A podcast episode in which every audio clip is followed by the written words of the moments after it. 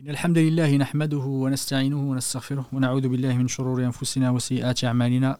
من يهده الله فلا مضل له ومن يضلل فلا هادي له وأشهد أن لا إله إلا الله وحده لا شريك له وأشهد أن محمدا عبده ورسوله. اللهم صل وسلم وبارك ونعم على سيدنا وإمامنا وقدوتنا محمد وعلى آله وصحبه وسلم تسليما كثيرا. أما بعد فالسلام عليكم ورحمة الله وبركاته. Alhamdulillah, on se retrouve effectivement ensemble, qu'Allah ta'ala nous, nous, nous, guide et nous, et facilite euh, dans, ce chemin qu'on espère, Inch'Allah un chemin vers, le bien.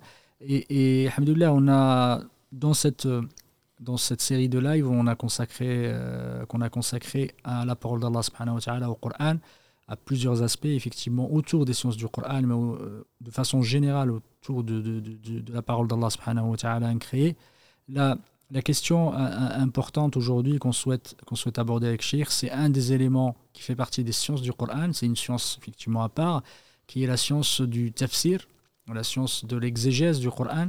Euh, en parler un petit peu plus d'avant, en parler davantage, expliquer ce que c'est, quelles sont les différentes, on va pas dire écoles, mais plutôt les différentes mouvances qu'il peut y avoir, les différentes, différentes façons de, de, de, de, faire l'exégèse du Coran, parce que ce n'est pas quelque chose qui est simple. Effectivement, c'est une véritable science avec, euh, avec des règles, avec un, une histoire, avec effectivement euh, des différentes façons de, d'écrire, des ouvrages différents, des catégories différentes. Donc c'est important de s'y consacrer plus de temps. Et surtout, moi, ce qui serait vraiment important, c'est de voir quelle est la finalité. Pourquoi le tafsir existe, quel, quel est, quel est l'objectif derrière le, le tafsir, qu'est-ce que ça nous apporte, et que, qu'est-ce, que, qu'est-ce qu'ont apporté tous les ulama qui ont, qui ont consacré du temps à cette science-là, qui est une véritable science.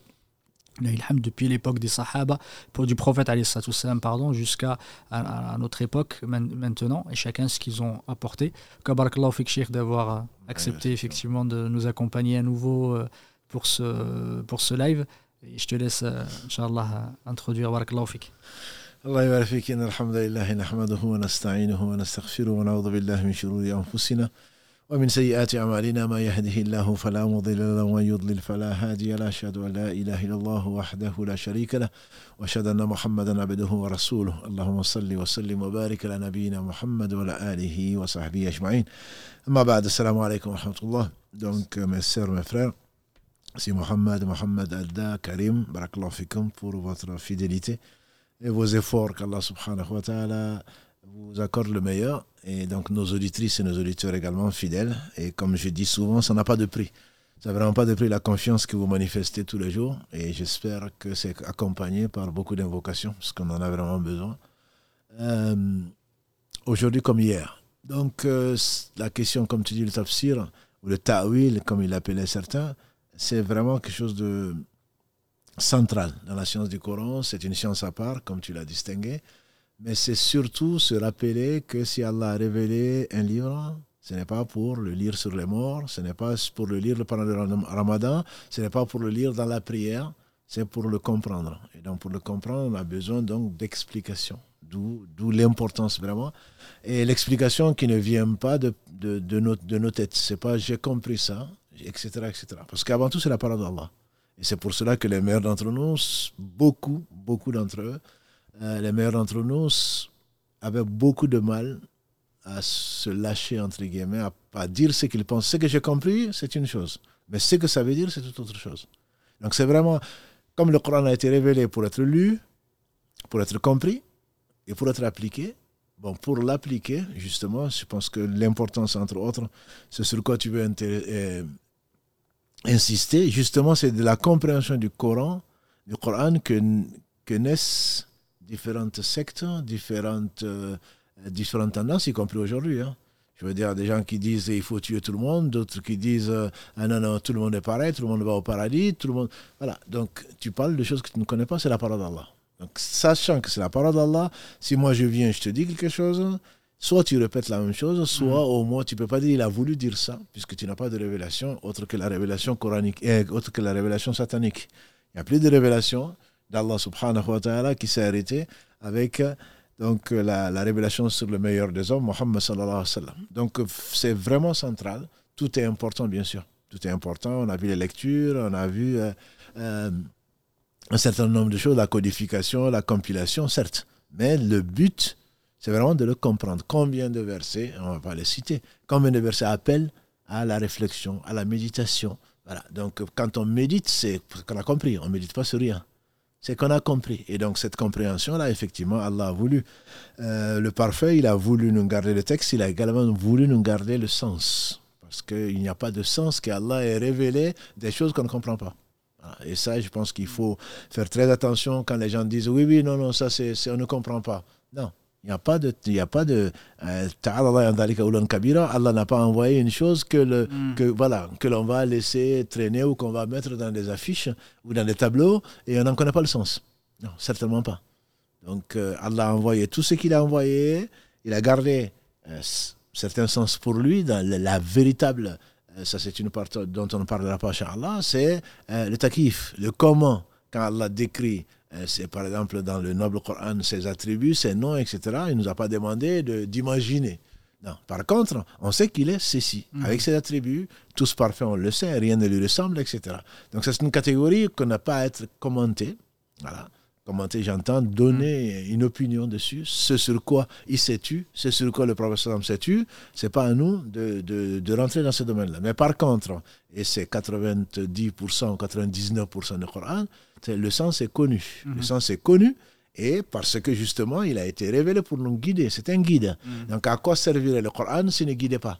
Donc ça, je pense que c'est extrêmement important de savoir que le Coran n'est pas là pour euh, servir comme ça dans la prière, même si c'est important, dans la prière sans comprendre. Donc c'est en comprenant déjà, beaucoup de nos frères et nos sœurs euh, qui ne sont pas arabophones savent combien c'est frustrant, combien c'est difficile de se concentrer sans comprendre le sens si je peux les rassurer, eux au moins ils font l'effort de comprendre, mais des gens qui comprennent arabe peuvent rentrer dans la prière, Allah Akbar, Assalamu alaikum, sans se rappeler ce qu'ils ont lu. Je ne dis pas que c'est pire, mais en tout cas, c'est pas mieux. Donc, euh, comprendre, je dirais même, c'est l'origine ou le but, un des objectifs que Allah a voulu, subhanahu wa ta'ala, dans sa miséricorde, c'est justement pour qu'on se serve de sa parole incréée et qui est la parole et qui est la vérité pour qu'on qu'on le comprenne, pour pouvoir se guider. Donc, si on distingue, si on distingue la guidée de la compréhension, là, ça n'a plus de sens. Donc, pour, pour ce que tu as apporté comme introduction, c'est vraiment, il faut qu'on voit l'importance. Il ne s'agit pas d'interpréter, on verra dans les détails, comment, etc., les méthodes, les règles, puisque c'est une science. Mais c'est surtout savoir que la compréhension du Coran, est, essentiel. C'est ce pourquoi Allah subhanahu wa ta'ala nous a donc euh, fait grâce et nous a honoré par donc euh, la conservation du Coran pour qu'on le comprenne parce que c'est indispensable pour euh, son application. Tout à fait. Allah subhanahu wa ta'ala dit qu'effectivement kitabun anzalna mubarakan c'est effectivement c'est un des objectifs majeurs effectivement que de qu'Allah subhanahu wa ta'ala comme il a dit a descendu et descendu le Coran béni pour que les gens méditent. Effectivement, ça c'est vraiment important. Il faut savoir que c'est un des objectifs majeurs et c'est une obligation pour, pour, pour, chacun. Mais avant d'arriver à ça, je voulais, euh, peut-être le côté académique, c'est va commencer par quelle est la, la, définition de, de, de Parce que tu as parlé tout à l'heure de ta'wil. Ta'wil étant le terme, on va dire, originel. Parce qu'à l'époque du prophète, il ne parlait pas de ta'wil. Et ta'wil peut avoir deux, effectivement, maintenant. Maintenant, ta'wil peut être dévié, effectivement, de son, de son, sens, de son sens originel. Mais par exemple, Tabari, son livre, effectivement, c'est pas écrit tafsir, mais c'est un des c'est pas les premiers livres, mais c'est un des livres effectivement majeurs. On parle de ta'wil. Est-ce que tu pourrais juste nous, nous, nous, dire quelle est, quelle est la signification, enfin, pardon, quelle est la définition de, de tafsir le tafsir, fassara, c'est détaillé. Hmm. Donc le tafsir, c'est le fait d'abord d'expliquer les mots et leur sens. Hmm. Et donc on va retrouver dans le tafsir des écoles qui ne vont faire que, entre guillemets, la traduction ou le sens de, des mots du Coran. C'est ce qu'on va hmm. trouver, entre autres, en français, en anglais, dans d'autres langues, etc. Donc, ils vont prendre en arabe que veut dire ce mot-là et donc ils vont les aligner. Sans forcément lier le sens, le contexte et c'est celui sur qui ça a été révélé et celui pour qui ça a été révélé. Donc on a abordé euh, la science de, de, de Sababul Nuzul, donc euh, qui permet également de mieux comprendre, De mieux voilà, de ça- comprendre ça le contexte. Voilà, ça aide à, à- à comprendre le, le contexte et donc à, à expliquer euh, certains versets, à quelle occasion ça a été révélé, sur qui, Mm. où, etc. Donc ça, ça aide. Tout ceci fait partie de l'explication. Mais le tafsir, c'est le fait donc de détailler, d'expliquer de, les mots d'un- d'une Mm. part et le sens des mots dans leur contexte. Tout à fait. Voilà. Donc ce qui fait que ce n'est pas que une fait. traduction comme les gens peuvent, peuvent l'imaginer. Effectivement, c'est le fait de Barakallahu d'avoir euh, d'avoir euh, expliqué si bien effectivement le, sens et le sens aussi dans un contexte Barakallahu et c'est aussi une façon effectivement c'est expliquer le sens et également extraire les jugements extraire les, jugements hum, et les, et les statuts religieux derrière effectivement ces, ces versets et aussi de comprendre ou d'extraire ce qu'on pourrait appeler des leçons les ibar ou le- le wa'd, etc. Derrière, effectivement, euh, quels sont les exemples, et les sagesses, les sagesses qui sont derrière le Coran. C'est une des facettes parce que le tafsir a plusieurs facettes, effectivement. Euh, L'important étant la compréhension, effectivement, du sens. Et derrière, euh, comme certains, effectivement, on va voir euh, euh, les, les- les- les différentes. euh, c'est pas mouvo- c'est le, terme que je cherche. C'est les spécialités des fois qu'il y a dans les, les livres de tafsir. Il y a des livres qui sont très axés sur l'aspect de la jurisprudence, effectivement, c'est d'extraire les jugements ou les statuts en fait des, des, des, euh, des- des versets. Certains sont un peu plus dans le sens un peu linguistique, de l'éloquence, etc., etc. C'est pour ça que le tafsir, euh, en tant que tel, Oui. quand on le dépasse, on va arriver à un but bien précis. Mm. Et donc, c'est ça, pour moi, c'est la conséquence du tafsir. Mm. Parce que le, le tafsir, c'est vraiment comprendre le sens. Mm. Après, qu'est-ce qu'on en tire? Effectivement, c'est c'est là où ça amène à la pratique, à une incitation. Mm. À, soit on, on- on en tire de sagesse, soit on en tire des, des- des lois, comme Mm. tu dis, le statut de fiqh, etc. Même si le fiqh ne viendra pas expliquer, on tire par, de la compréhension, de Mm. l'explication des règles juridiques. Mm. Donc on, on comprend euh, les sagesses, entre guillemets, de, de, à partir de la compréhension, encore une fois. Donc tout ça, ça part de, pour moi, ce sont des sous-branches ou ce sont des branches donc, du tafsir qui conduisent nécessairement à mieux comprendre l'esprit dans lequel Allah a voulu mettre ses, la facilité pour ses serviteurs. Mm, fik. Et si je pars de, je pars de la parole qui a été euh, euh, attribuée à Ibn Abbas, on lui a demandé effectivement qu'est-ce que tafsir Il a répondu qu'il y a quatre types, quatre choses. La première, c'est ce qui est expliqué selon la langue des Arabes. Ça, c'est le premier niveau. Il disait le deuxième niveau étant celui que tout le monde doit connaître obligatoirement. Le troisième niveau, c'est celui que que les ulama, que seuls les ulama connaissent. Et le quatrième, c'est celui que tu as évoqué tout à l'heure, que seulement Allah subhanahu wa ta'ala connaît. Et du coup, en passant effectivement par ces quatre, euh, si tu pouvais voilà, nous, nous détailler ces quatre-là, parce que, et aussi les statuts derrière chacun, parce qu'il y en a certains qui vont être obligatoires pour tout le monde, et qui vont être effectivement qui fait etc. Si tu pouvais. Nous- Le premier, c'est Allah subhanahu wa ta'ala à maintes endroits du Coran, notamment Mm. dans la Sourate Yusuf ou bien d'autres. C'est un Coran qui a été révélé en langue arabe claire. Donc Oui. les Arabes comprennent les mots et c'est pour cela que Mm. le tahfidh, comme certains disent, Allah seul sait ce que ça veut dire, euh, c'est un manque de pudeur parce que Allah l'a révélé dans une langue arabe claire, comme il a révélé d'autres livres dans d'autres langues.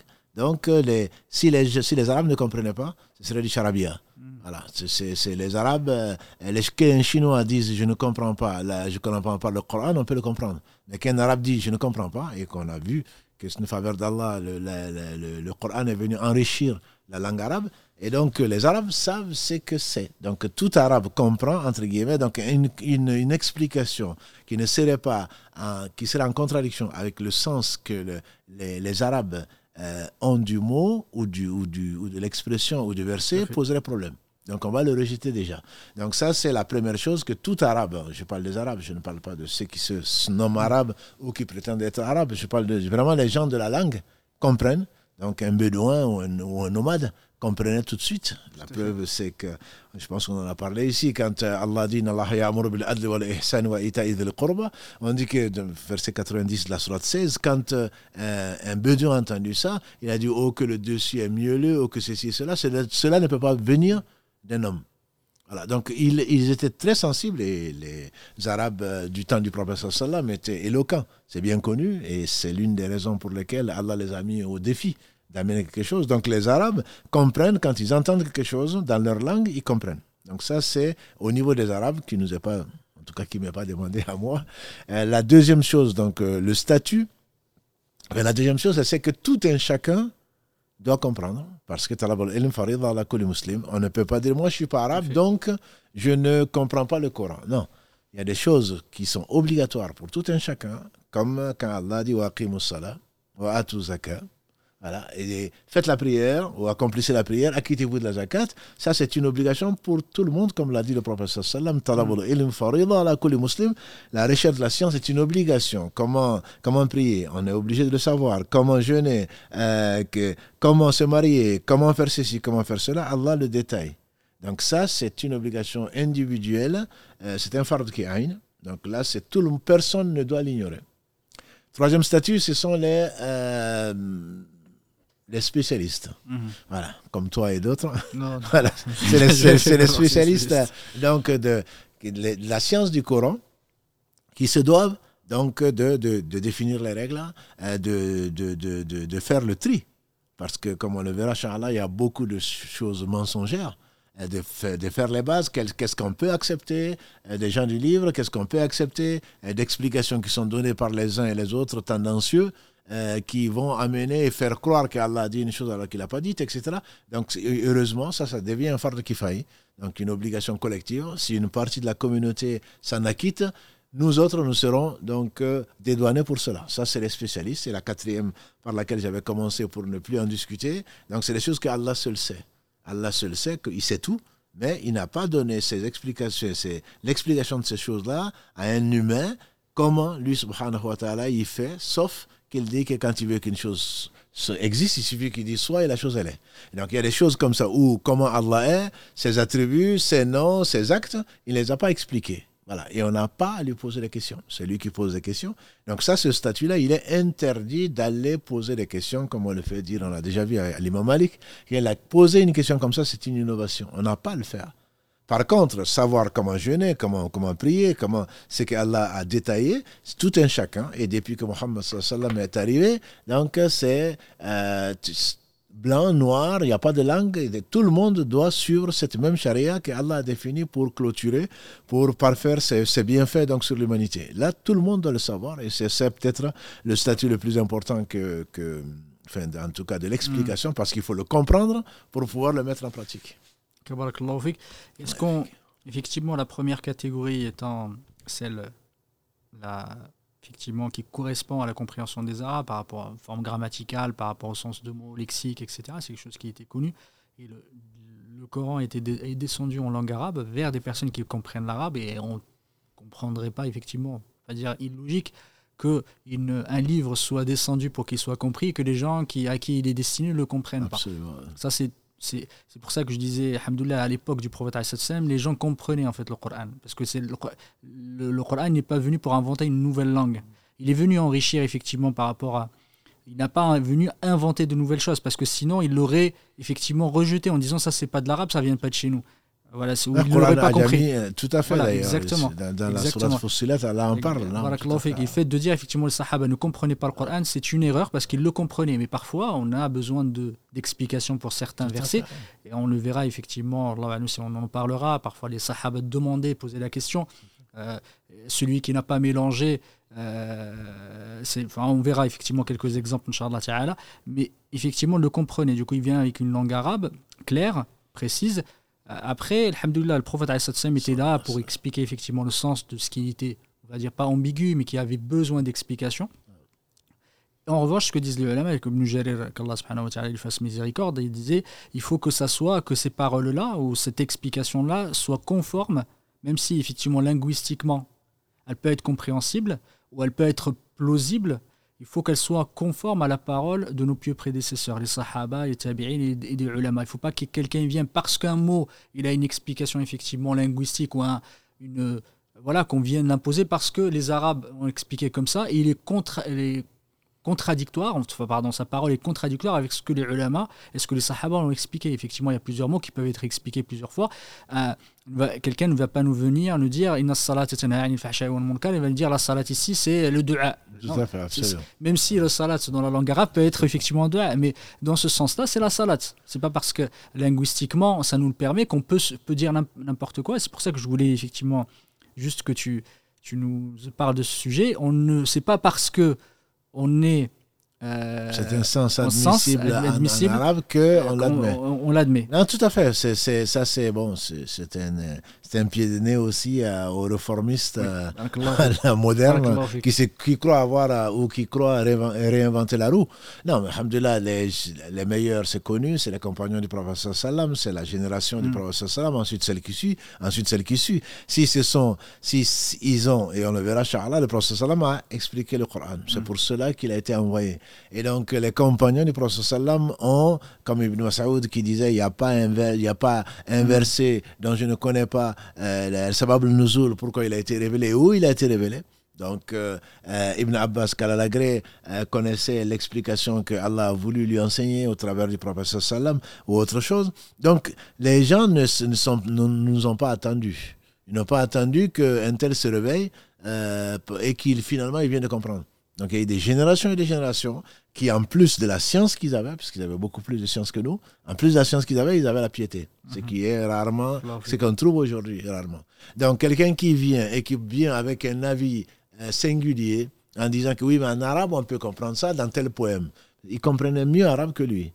Voilà. Donc on, on, va, on va marcher sur des pas, euh, on ne va pas marcher sur des œufs, on ne va pas prendre de risques. Euh, si ces, ces, ces sens-là existaient, certainement, ils comprenaient mieux arabe que hmm. nous. S'ils ont abandonné ce sens, c'est parce que ça ne correspond pas à l'esprit des versets, ça ne correspond pas au hadith, ça ne correspond pas tout simplement à l'objectif qu'Allah subhanahu wa ta'ala a voulu. On ne va pas redécouvrir, entre guillemets, des sens qui n'existaient pas auparavant, même si linguistiquement ça, pouvait être, ça hmm. peut être admis.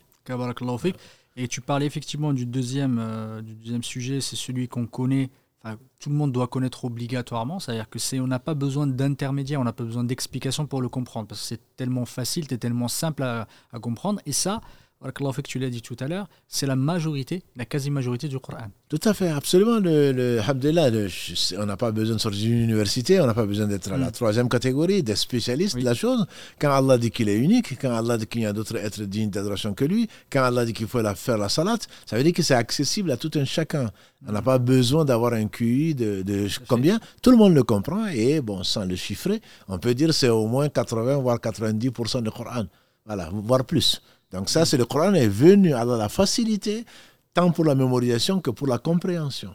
Mais il y a bien entendu euh, des rasikhuna fil ilm. Allah mm. a, voulu, dans, entre autres dans la sourate 3, verset 7, il y a que, il y a, il y a une catégorie de gens, une minorité que Allah a enrichi. Et, et comme l'a dit le professeur sallam, man, quand Allah veut du bien à quelqu'un, il lui fait comprendre dans la, sa religion. Donc les savants sont ceux qui craignent Allah, c'est à ceux à qui Allah a donné une compréhension qui est au-dessus de la nôtre. Tout à fait. Voilà, et donc il faut rester humble, il faudrait rester à sa place ou il faut apprendre de toute façon. Donc c'est sûr que la, quasi-totalité du, Coran se comprend, en tout cas beaucoup, une large majorité se comprend sans qu'on ait besoin d'être un spécialiste.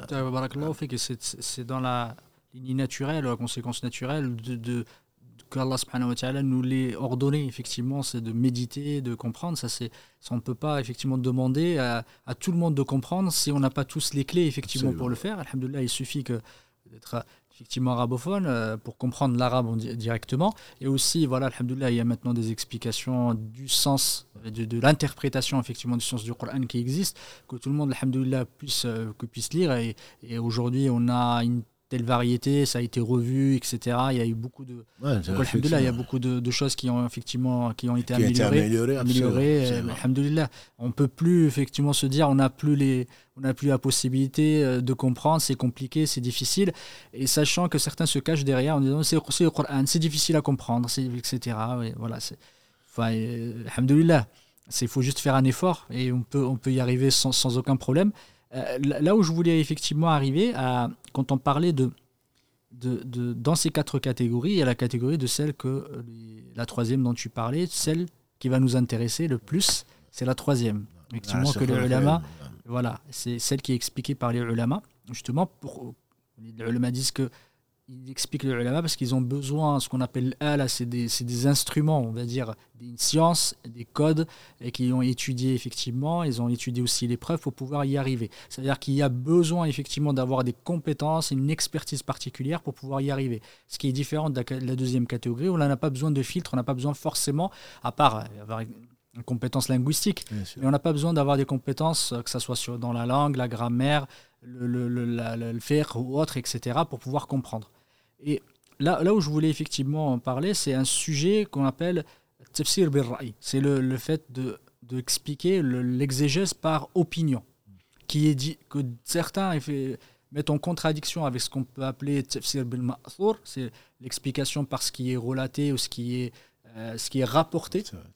C'est tafsir bil existe, mais euh, il est à la fois, il peut être bon, il peut être aussi mauvais justement. Si tu pouvais, on peut en parler de Tafsir et parce qu'on a beaucoup de problèmes là maintenant. Certains viennent et, dire voilà, moi, mon opinion, ma tête, elle me dit, je pense que c'est ça, etc. On commence à sortir, voilà, certains sortent des explications extrêmement farfelues, farfelues et qui n'ont aucun, aucun fondement. C'est au moins nous dire, quand on explique par opinion, quelles sont les bases pour que ça soit, enfin, les principes pour que ça soit admissible du point de vue du ou du point de vue de notre religion, et qu'on sait contraire et que ça sorte effectivement et que ça devienne une explication déviante euh, voire euh, enfin déviante plus que ça, effectivement fautive, où on parle d'Allah subhanahu wa ta'ala sans science. Et ça, c'est quelque chose qui est extrêmement grave. Justement, je pense que c'est important euh, d'en parler, mm. surtout qu'on parle de pseudo-réformateurs, etc.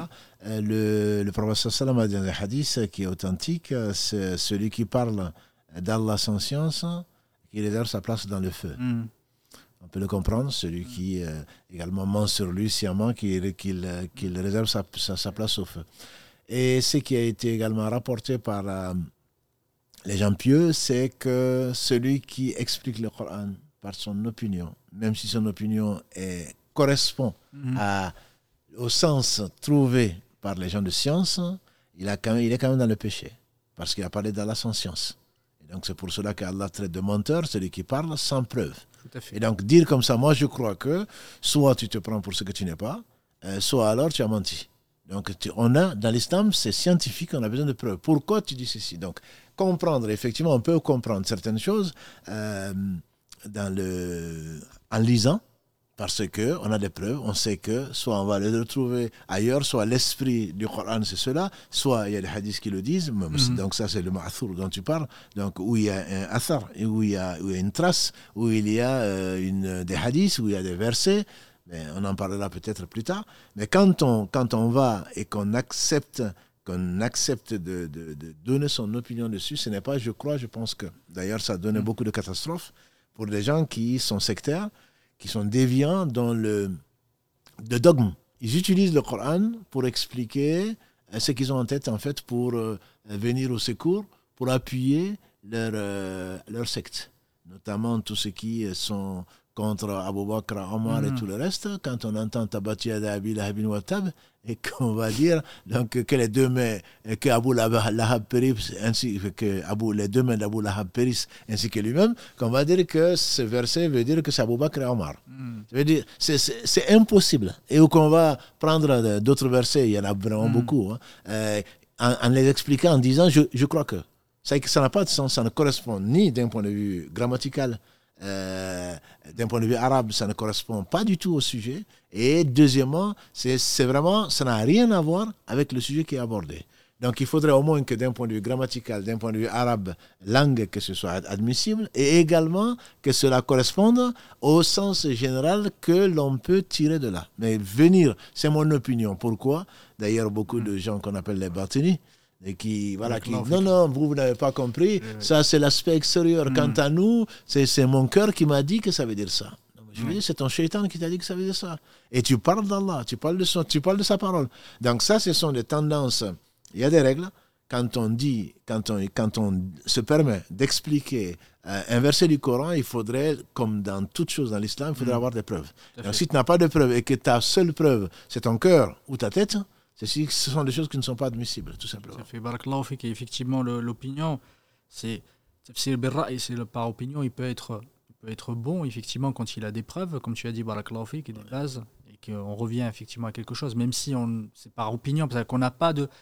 Grosso modo, on n'a on pas une, euh, une, tradition du prophète qui nous l'explique, ou d'un des, des sahaba, des compagnons, mais on va effectivement expliquer, pas par opinion en fait, on peut en parler, c'est juste qu'on a on va essayer de faire un ijtihad. C'est juste un ijtihad dans la compréhension. Comme peut exister dans le fiqh, comme peut exister dans le hadith et d'autres, il y a du ijtihad effectivement.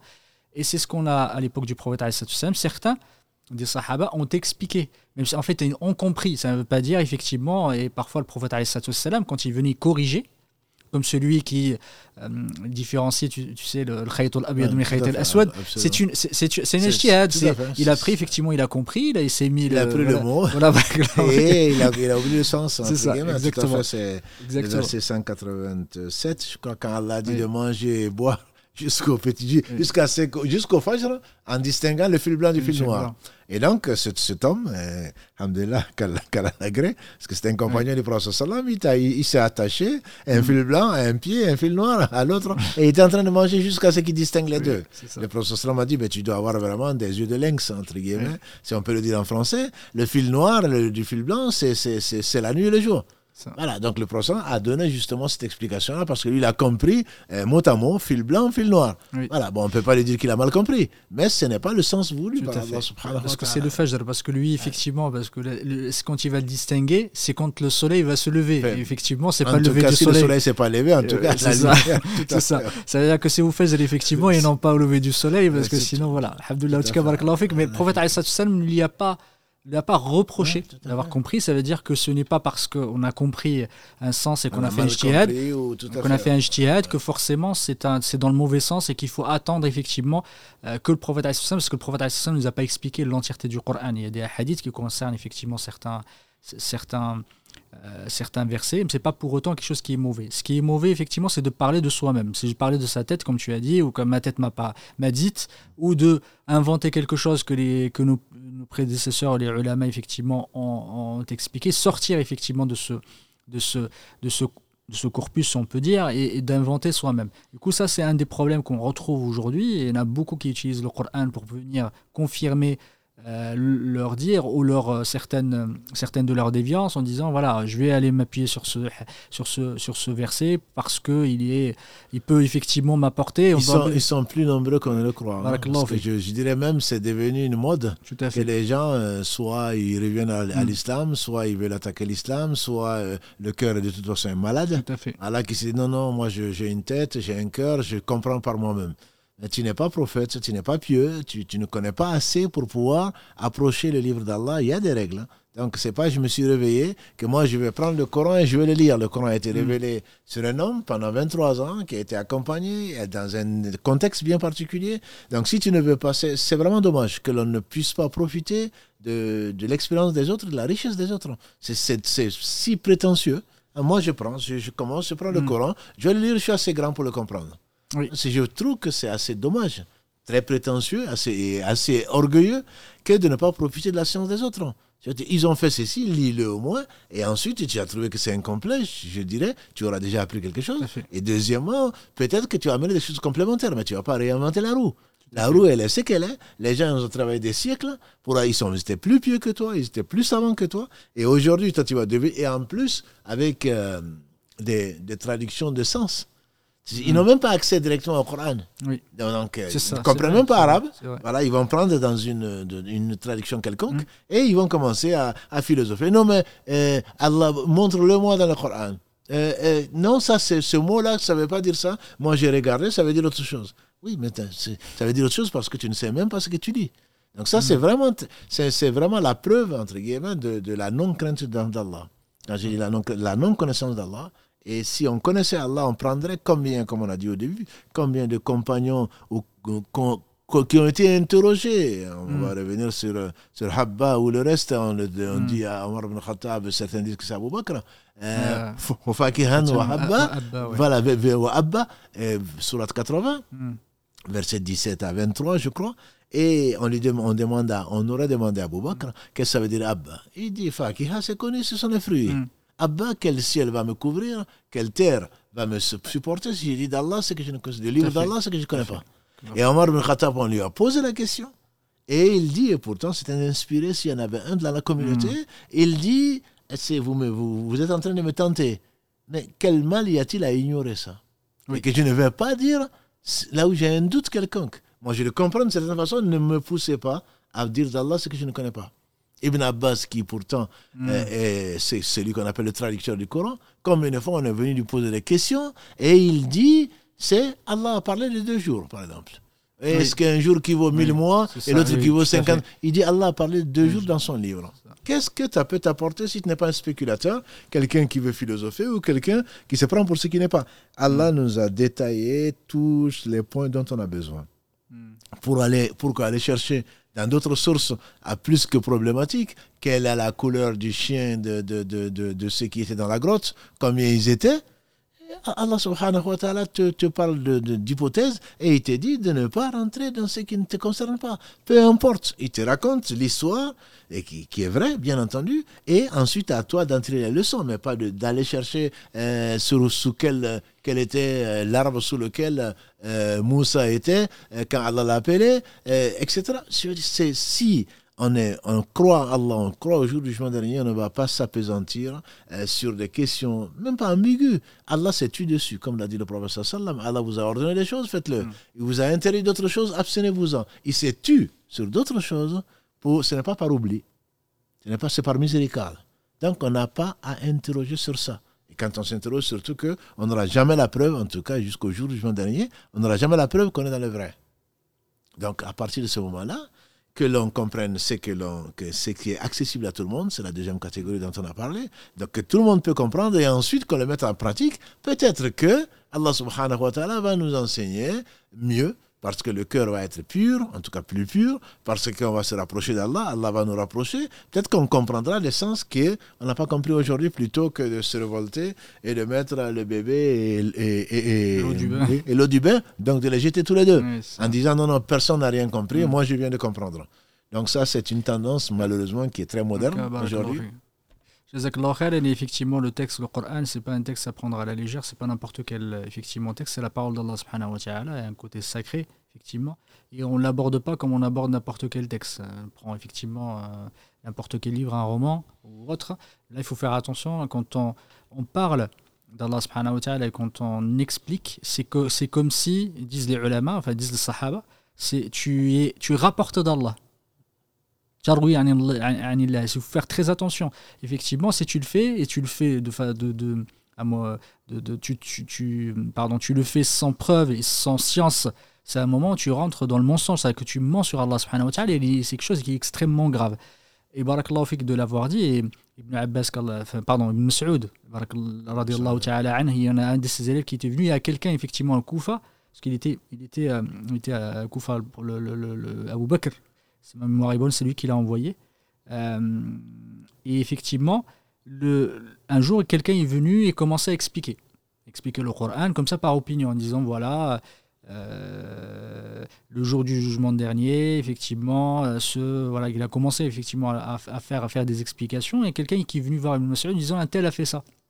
Un tel explique la, parole d'Allah avec le ra'i. Il a dit qu'est-ce que Qu'est-ce qui prend à ces gens-là? Ils ne comprennent pas la dangerosité. Si une partie de la science, une partie de la science, c'est de dire je ne pour les choses dont je ne connais pas les réponses, c'est de dire je ne sais pas. Ça fait partie de la science. Et c'est ça malheureusement qui manque aujourd'hui, c'est que quand on ne sait pas, on a du mal à dire je ne sais pas, alors que ça fait partie de la science. On parle, effectivement, on est sorti avec des, enfin maintenant malheureusement, à un moment, avec l'introduction de la philosophie et al-kalam, etc., on est rentré dans, la, dans les spéculations, dans les supputations, dans les hypothèses, et si, ici, ici, etc., et ce qui n'était pas le cas à l'époque des, des sahaba, qui s'arrêtaient. Là où le prophète s'est arrêté, il y a des choses que le prophète ne nous a pas expliquées, des choses qu'Allah ne nous a pas expliquées dans, son, dans le Coran. Ce n'est pas, pas une raison précise, effectivement, on ne le sait pas pourquoi, mais il faut s'arrêter là où ils se sont arrêtés. Et c'est, ça, c'est la posture effectivement des Sahaba, c'est de s'arrêter là où Allah ne nous a pas expliqué, c'est de ne pas aller et de supporter ce qu'Allah ne nous a pas demandé effectivement de supporter.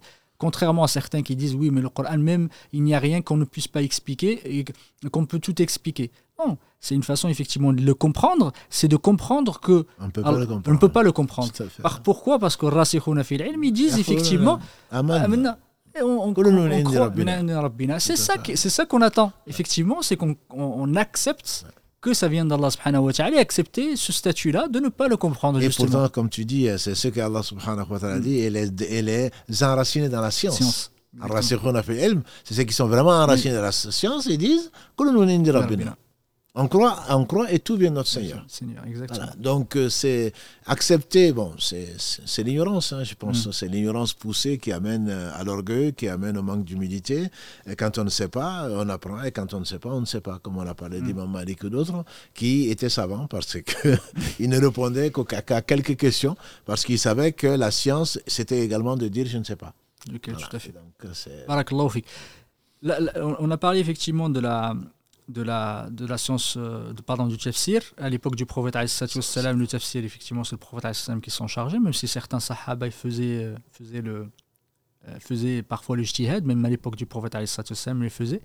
À, l'époque des sahaba, effectivement, certains ont été, ont été, on va dire, mis en avant, mais certains ont été connus, effectivement, pour tafsir. Tu as parlé d'Ibn Abbas, mais il y en a d'autres, si tu pouvais effectivement nous en parler. quels étaient les les, euh, les sahaba qui étaient les plus connus pour, pour le tafsir. Parce qu'on connaît tous Ibn Abbas, parce que le prophète a fait effectivement le dua Déjà, comme tu dis, le, mm. du prophète sallam, les, les, ceux qui connaissaient, ceux qui apprenaient, mm. dont Ibn Mas'ud, dont, dont j'ai un peu parlé, Ibn Mas'ud, euh, Othman ibn Affan ou d'autres, euh, ils, étaient, ils apprenaient le Coran. Ils n'apprenaient pas comme nous on apprend aujourd'hui. Ils apprenaient, comme on a dit, ils ne dépassaient pas les dix versets avant de les avoir compris et après, avant, avant de les avoir mis en pratique. Donc ça déjà, mm. c'est une méthodologie. On dit que Ibn Omar, on dit qu'il a mis 10 ans euh, à apprendre sur al-Baqarah. Certains disent 4 ans. Bref, donc ce n'est pas parce qu'il ne peut pas, c'est parce qu'il il savait l'importance donc de la compréhension du Coran et il le prenait petit à petit et il demandait, il demandait le sens et, donc il étudiait. Ibn Masaoud, quand le professeur m'a dit qu'il faut prendre le Coran de 4, ce n'est pas seulement le prendre mm d'un point de vue euh, langue, d'un point de vue euh, lecture dont on a parlé euh, la semaine dernière et la semaine d'avant. Donc c'est s'il y a des gens qui étaient des gens de référence, moi je pense essentiellement à l'école donc de Koufa d'Ibn Masaoud, mm -hmm. qui connaissait, qui connaît Ibn Abbas donc qui est très connu, je ne sais pas à qui d'autre tu penses. Il y a Omar ibn Khattab, il y a effectivement, même avant, Abu Bakr Siddiq, qui était l'un des les plus, effectivement, les plus savants, ils disent, alors, il y a certains, effectivement, on a rapporté de lui quelques, quelques explications. Certains disent pourquoi, effectivement, on n'a pas eu beaucoup, beaucoup de lui, parce que ça n'a pas duré longtemps, effectivement. Ça n'a pas duré longtemps. Et surtout, il avait un moment très, très difficile. Parce il, avait un moment très difficile, il était également le plus pieux d'entre eux. C'est ça, exactement. Et donc, euh, il se contentait. Parce qu'il n'avait pas ce problème que nous avons aujourd'hui. Les gens sincères, et il faisait. C'est le prototype même de la sincérité. Mm. Quand ça vient d'Allah, il, le cœur l'acceptait, il le mettait en pratique. Mhm.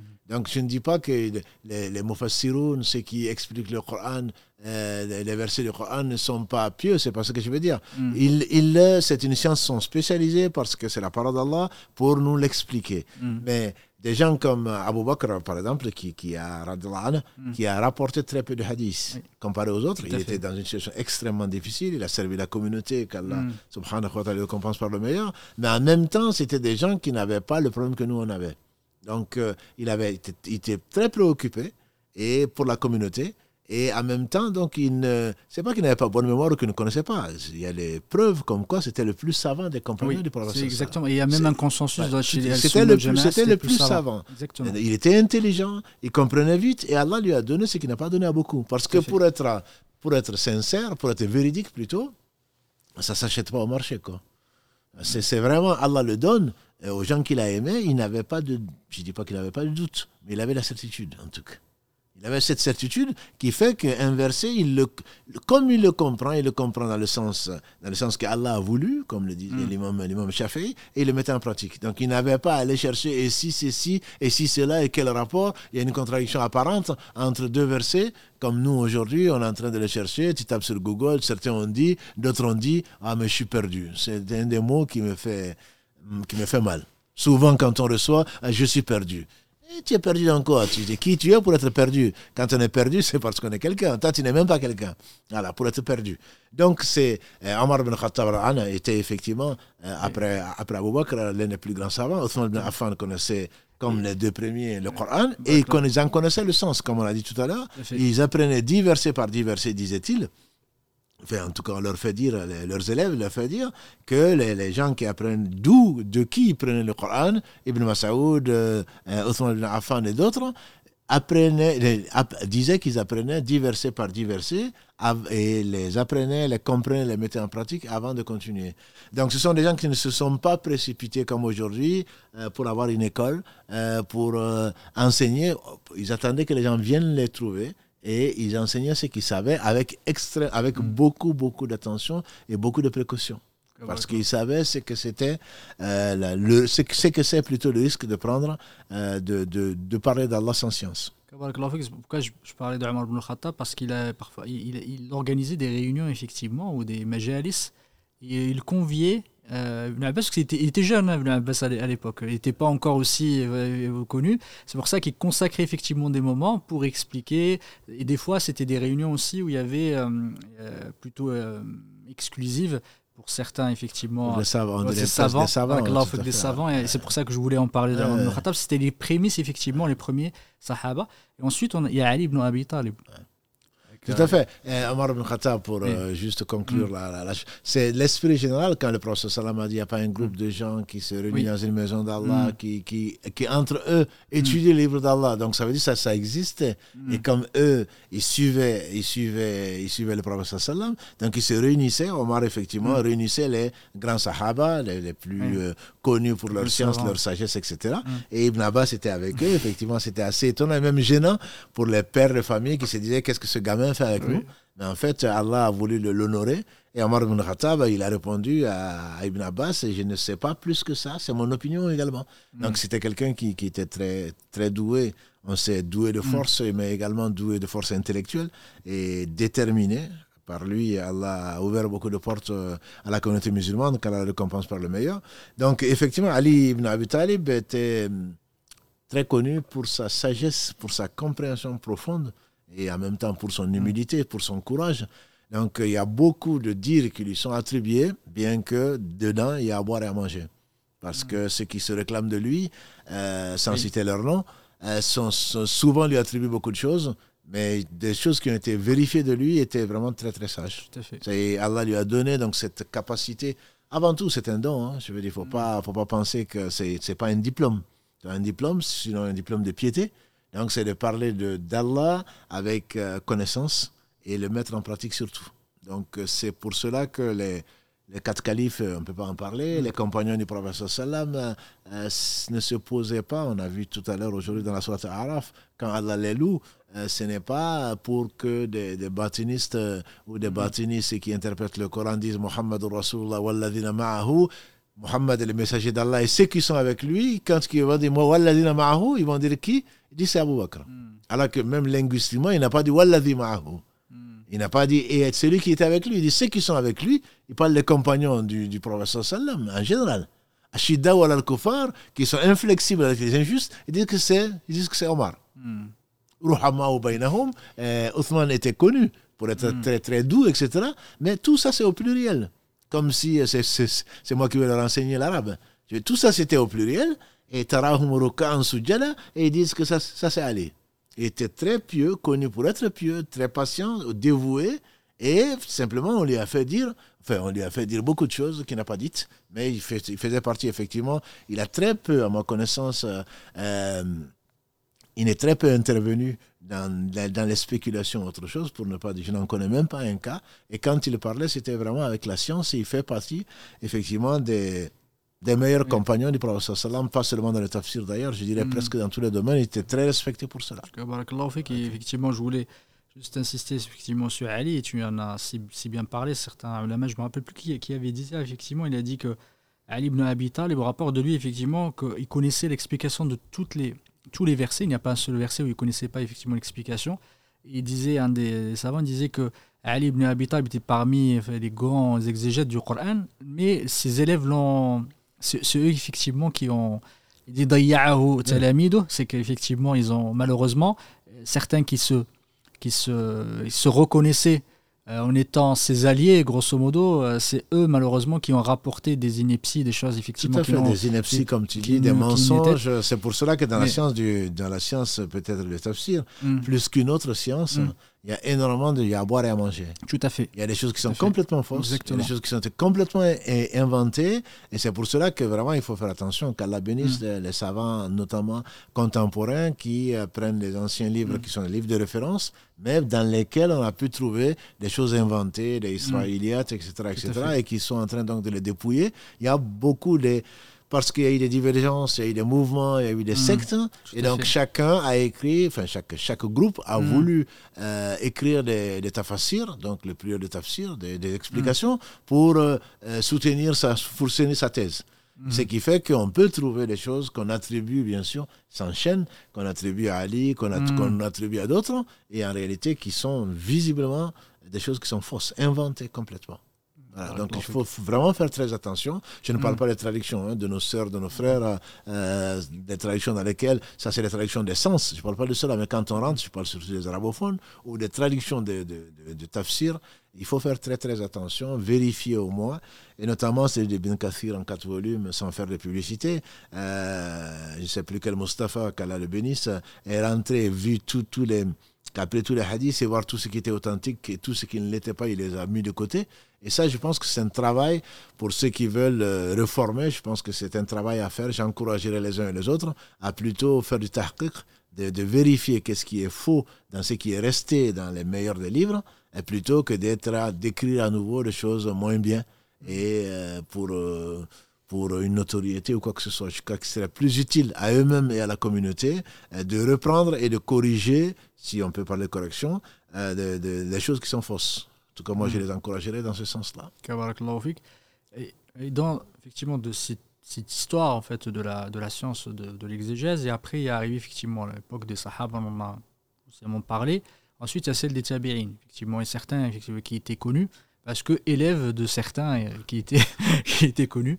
Euh, et à ce moment-là, on commence à, vraiment voir les, les des livres euh, qui ont été écrits effectivement, euh, sur l'exégèse, parfois même sur l'exégèse complète du Coran. C'est à ce moment-là qu'on a commencé vraiment à écrire, ce qui n'était pas le cas avant.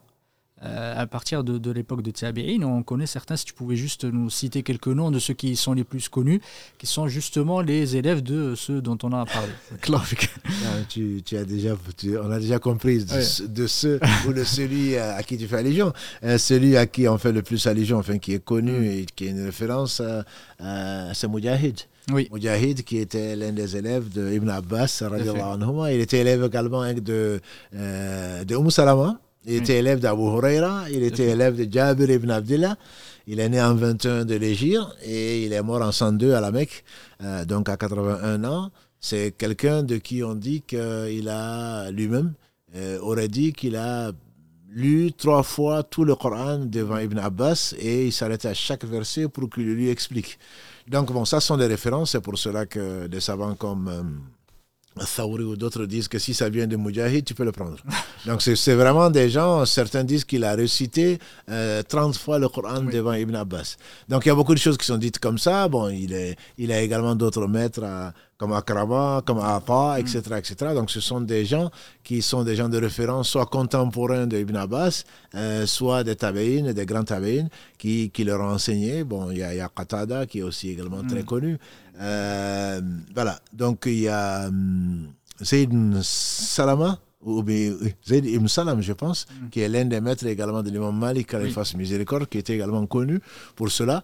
Donc ce sont des gens, euh, y a, donc il y avait également parmi les tabeïnes... Ibn Musayyib. Saïd Ibn Musayyib, voilà, également qui était connu. Et ceux-là, on sait, que, enfin, on prenait d'eux. Rarement, euh, on avait des doutes dessus. Et si ça venait d'eux, on savait que c'était des gens, des imams, c'était des gens qui étaient pieux et qu'on pouvait vraiment se baser dessus. C'est après les C'est là où, comme tu l'as dit, il y a eu commencé à avoir des, des, une diversité de livres qui étaient écrits. Euh, et après eux, par contre, je ne dis pas que c'était le déluge, ou presque, parce que c'est à partir d'après les Tabéines qu'il y a eu toutes ces, beaucoup de sectes euh, et de la philosophie qui sont rentrés, et donc des gens qui ont écrit partisans et qui ont leurs livres d'explication du Coran, dont, enfin, qui, qui, sont pas, qui ne valent pas le coup euh, d'être commentés. Quoi. Alors, effectivement, parler des tabi'in, il y a beaucoup qui étaient connus. Euh, tu as cité Ekrima, Abbas même, il, il, disait qu'il l'attachait, effectivement, pour pas qu'il parte, pour lui expliquer jusqu'à ce qu'il comprenne. Et il y a le Hassan al-Basri aussi, ah, effectivement, qui était, qui très, très, réputé, très, sage. Tout à fait, Et à ce moment-là, on commence, on commence vraiment à écrire. Et tu as parlé après euh, l'époque après les Tabi'in, on a commencé à voir les sectes, surtout les Mu'tazili. les Mu'tazili qui ont commencé à écrire.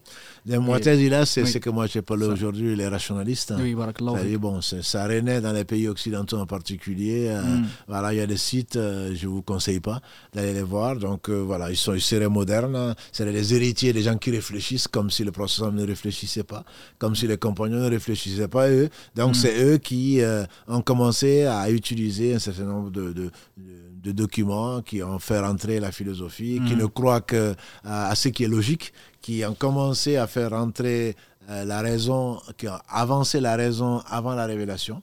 Donc euh, la raison, bien entendu, on est tous euh, pour, forcément. Allah nous a donné, une richesse.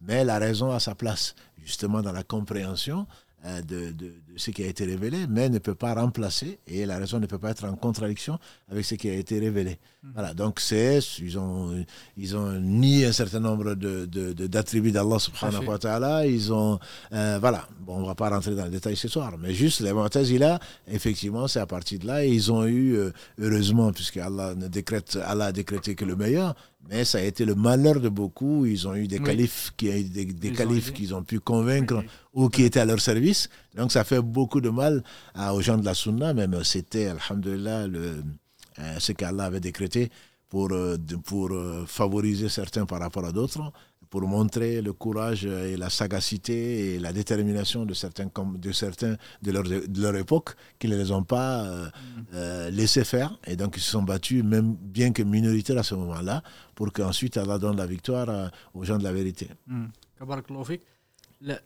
il est déjà 22h59. Alhamdulillah. Alhamdulillah. Euh, en tout cas, c'était très intéressant qu'Allah subhanahu wa ta'ala te récompense pour le meilleur. Il faut comprendre effectivement que tafsir, c'est pas. On entend des fois un mot. derrière, alhamdulillah, derrière chaque mot, chaque concept, c'est. Moi, ce que j'y vois, c'est euh, l'effort colossal de ces hommes. Tout à fait. C'est c'est quelque chose qui est riche et c'est important en étudiant, c'est de rendre hommage en fait à ces personnes-là et de rendre hommage aux efforts qu'ils ont, ils ont fait pour Allah subhanahu wa ta'ala, on l'espère pour eux, effectivement, qu'Allah subhanahu wa ta'ala les recommence par le meilleur les aide par degré. C'est en fait en étudiant, même si on rentre, là on rentre pas trop dans le détail. Non, pas du tout. Si on souhaite rentrer dans le détail, ce sera beaucoup plus complexe. On n'a pas fini. Voilà, on n'a pas fini, effectivement, mais c'est au moins se dire, voilà, on le rend, euh, comme disent à Serra, ce qui est à César, mais, mais au moins en parlant de ces gens-là, on, on, les remercie d'une certaine façon. On finit par les aimer. parce aimer, que, comme on dit souvent, on ne peut pas aimer ce qu'on n'aime pas, et ce qu'on ne connaît pas. Et comme l'homme il est avec les gens qu'il aime, vu les efforts colossaux qu'ils ont fait, on en est incapable. C'est même pas, pas la peine, même pas la peine. Mm. Ça nous encourage à faire un peu d'effort et ça nous encourage à les aimer, à prier pour eux. Et parce que Allah les a utilisés justement euh, pour nous sauvegarder la vérité malgré les vicissitudes de cette vie. Et malgré les tendances des uns et des autres, ce n'est pas, pas nouveau. Hein. Mais simplement, il faudrait toujours s'accrocher au livre d'Allah subhanahu wa ta'ala et à sa compréhension pour le mettre en pratique. Mais ça, ce sera certainement d'autres, épisodes. Ce que j'essaye, de, quand tu tu, tu, me le permets, Cheikh, qu'Allah te récompense pas le meilleur. Qu'Allah fait que c'est au moins rendre quand on parle, c'est de au moins donner des noms, effectivement, de dire le ulama c'est pas ceux qu'on connaît maintenant, c'est les contemporains, tout le monde connaît un tel, un tel, mais on n'est pas capable de, de sortir un, un nom d'un tabi'i ou un tabi'i, c'est au moins qu'on se dise voilà, ces gens-là existaient, c'était des savants et c'est eux les véritables, véritables le, savants. Le problème que tu connais aussi, c'est qu'en fait, c'est vrai, pas seulement en sciences islamiques, c'est partout, on dit qu'on n'est que des nez sur les épaules des géants. C'est ça, exactement. Eux, c'est des géants. Vraiment, je pense que, bon, nous, on ne voit que le point, mm. ah, c'est tel, c'est le savant, j'entends, j'entends et ça m'énerve d'ailleurs, euh, c'est le savant de, de, notre époque. Oui. Comme si tu avais travaillé à l'INSEE, que tu as fait des statistiques, mais qu'est-ce qu'il représente par rapport à un compagnon de procession, par rapport à un tabéi, par rapport à un tabéi, tabéi, c'était des hommes. Vraiment, c'était des hommes, ils ont consacré leur vie, surtout Allah les a aimés, Allah a béni leur temps. Parce que nous, on, on met 100 ans euh, pour, pour, pour, pour sortir je ne sais quoi. Et c'est quelqu'un comme, euh, je veux dire, même pas un Tabei Tabei euh, qui, était, qui est né en 631, qui s'appelle An-Nawawi, quand il fasse miséricorde, il est mort à 45 ans. Hmm. Subhanallah, nous on a dépassé les 45 ans il y a bien longtemps, enfin pas toi, mais on a dépassé les 45 ans il y a bien longtemps, qu'est-ce qu'on a laissé? À part quelques lives, alhamdulillah, grâce à Allah. C'est incroyable. Les savants, c'est eux. Mais bien sûr, Allah est le seul savant. Mais je pense qu'il faut rendre, à, il faut rendre à chacun sa valeur. Et celui qui ne respecte pas, je pense, les, ces savants-là, ce sont de véritables savants. Et les plus grands savants de la communauté, c'est ce sont les compagnons du prophète sallallahu Abu Bakr, Omar, Othman, Ali et les autres, même s'ils n'ont pas, ils sont pas sortis de la Sorbonne, c'est vraiment des savants. Ils craignaient Allah, Allah min ibadihi al-ulama. Ils craignaient vraiment Allah que les savants. Et eux, ils étaient savants. Ils avaient la science, ils savaient de quoi ils parlaient, et alhamdulillah, ils ont laissé qu'Allah subhanahu wa ta'ala les récompense par le meilleur. qu'Allah subhanahu wa ta'ala les récompense par le meilleur. Et c'est, pourtant, c'est, de, c'est d'en parler, de vulgariser un peu ces éléments, etc. C'est après, là, les, les lives, on ne va pas parler toujours des mêmes sujets. De temps en temps, effectivement, on essaie de, de, d'apporter des choses et essayer de, de clarifier ou de mettre la lumière sur certains aspects de la science, sans parfois ne pas. Alhamdulillah, on ne dit pas que nous sommes les seuls à le faire, mais on espère qu'Allah subhanahu wa ta'ala nous, nous, nous facilite et qu'il nous accorde il nous accorde la, le bénéfice de ce qu'on est en train de faire. Amin, On a peut-être la semaine prochaine, on discutera un petit peu de, des différentes euh, façons de. Quelles sont les différentes méthodologies, les différents ouvrages effectivement du tafsir. Je comprenne que le tafsir, c'est il y a plusieurs façons effectivement de, de, de faire l'exégèse du Coran. Euh, c'est pas seulement ce qu'on voit aujourd'hui. Et le tafsir, il n'y a pas qu'un seul. C'est pas que le tafsir ibn Kathir que tout le monde connaît. De même si le tafsir ibn Kathir, ça fait partie des ouvrages de référence. Ils sont arrivés bien plus tard, effectivement au 8e siècle. Il y avait des ouvrages qui étaient, qui étaient avant. Et surtout, on a différentes méthodologies de, de, de, la façon dont on écrit. Euh, les, les, les, on ne va pas rentrer dans le détail, c'est juste par, pour la culture générale, on va dire. Que certains euh, connaissent, euh, connaissent cette science un peu plus, euh, un peu plus pas en détail, mais plus davantage que, que, les, que le seul mot de tafsir et d'exégèse. En tout cas, barakallahu fik. Je pense qu'on a, alhamdoulilah, on est à l'heure, il est 23h04, on n'a pas trop dépassé. Passer aux questions. Oui, salam alaikum, Mohamed, cher barakallahu fikoum pour l'échange. alhamdoulilah, je pense qu'on va commencer directement par prendre un appel, Inch'Allah. Juste, euh, je voudrais préciser, on a une petite coupure tout à l'heure euh, sur, euh, sur notamment Instagram. Je ne sais pas si c'est arrivé sur Facebook aussi, non. Donc on, s'excuse, c'est une coupure de, de connexion. Alhamdulillah, c'est reparti visiblement. Donc n'hésitez pas à poser vos questions. Donc j'ai pas noté vraiment des questions très pertinentes sur les, sur les crises. Je pense, je sais pas si c'était trop technique ou autre. Alhamdulillah. Donc on va prendre déjà un, un premier appel si vous voulez bien. Allô, salam alaikum. Alaykoum salam. Vous êtes en direct, on vous écoute. Al Alhamdulillah. Salam alaikum. salam euh, je voulais juste vous remercier. Vous, vous avoir fait tellement de, des choses, vous m'apprenez tellement bien. Et je vous en remercie énormément. Et je prie tout le temps, tout le temps pour vous, qu'Allah vous donne une longue vie, que vous puissiez nous donner à, partager cette sagesse. En tout cas, pour moi, vous me faites beaucoup de bien. Quand je vous écoute, ça me, ça me motive et ça me met sur le droit chemin. Merci pour tout. En fait, j'avais une question qui est un peu personnelle par, par rapport au thème d'aujourd'hui. Oui, vas-y. Est-ce que je peux la poser?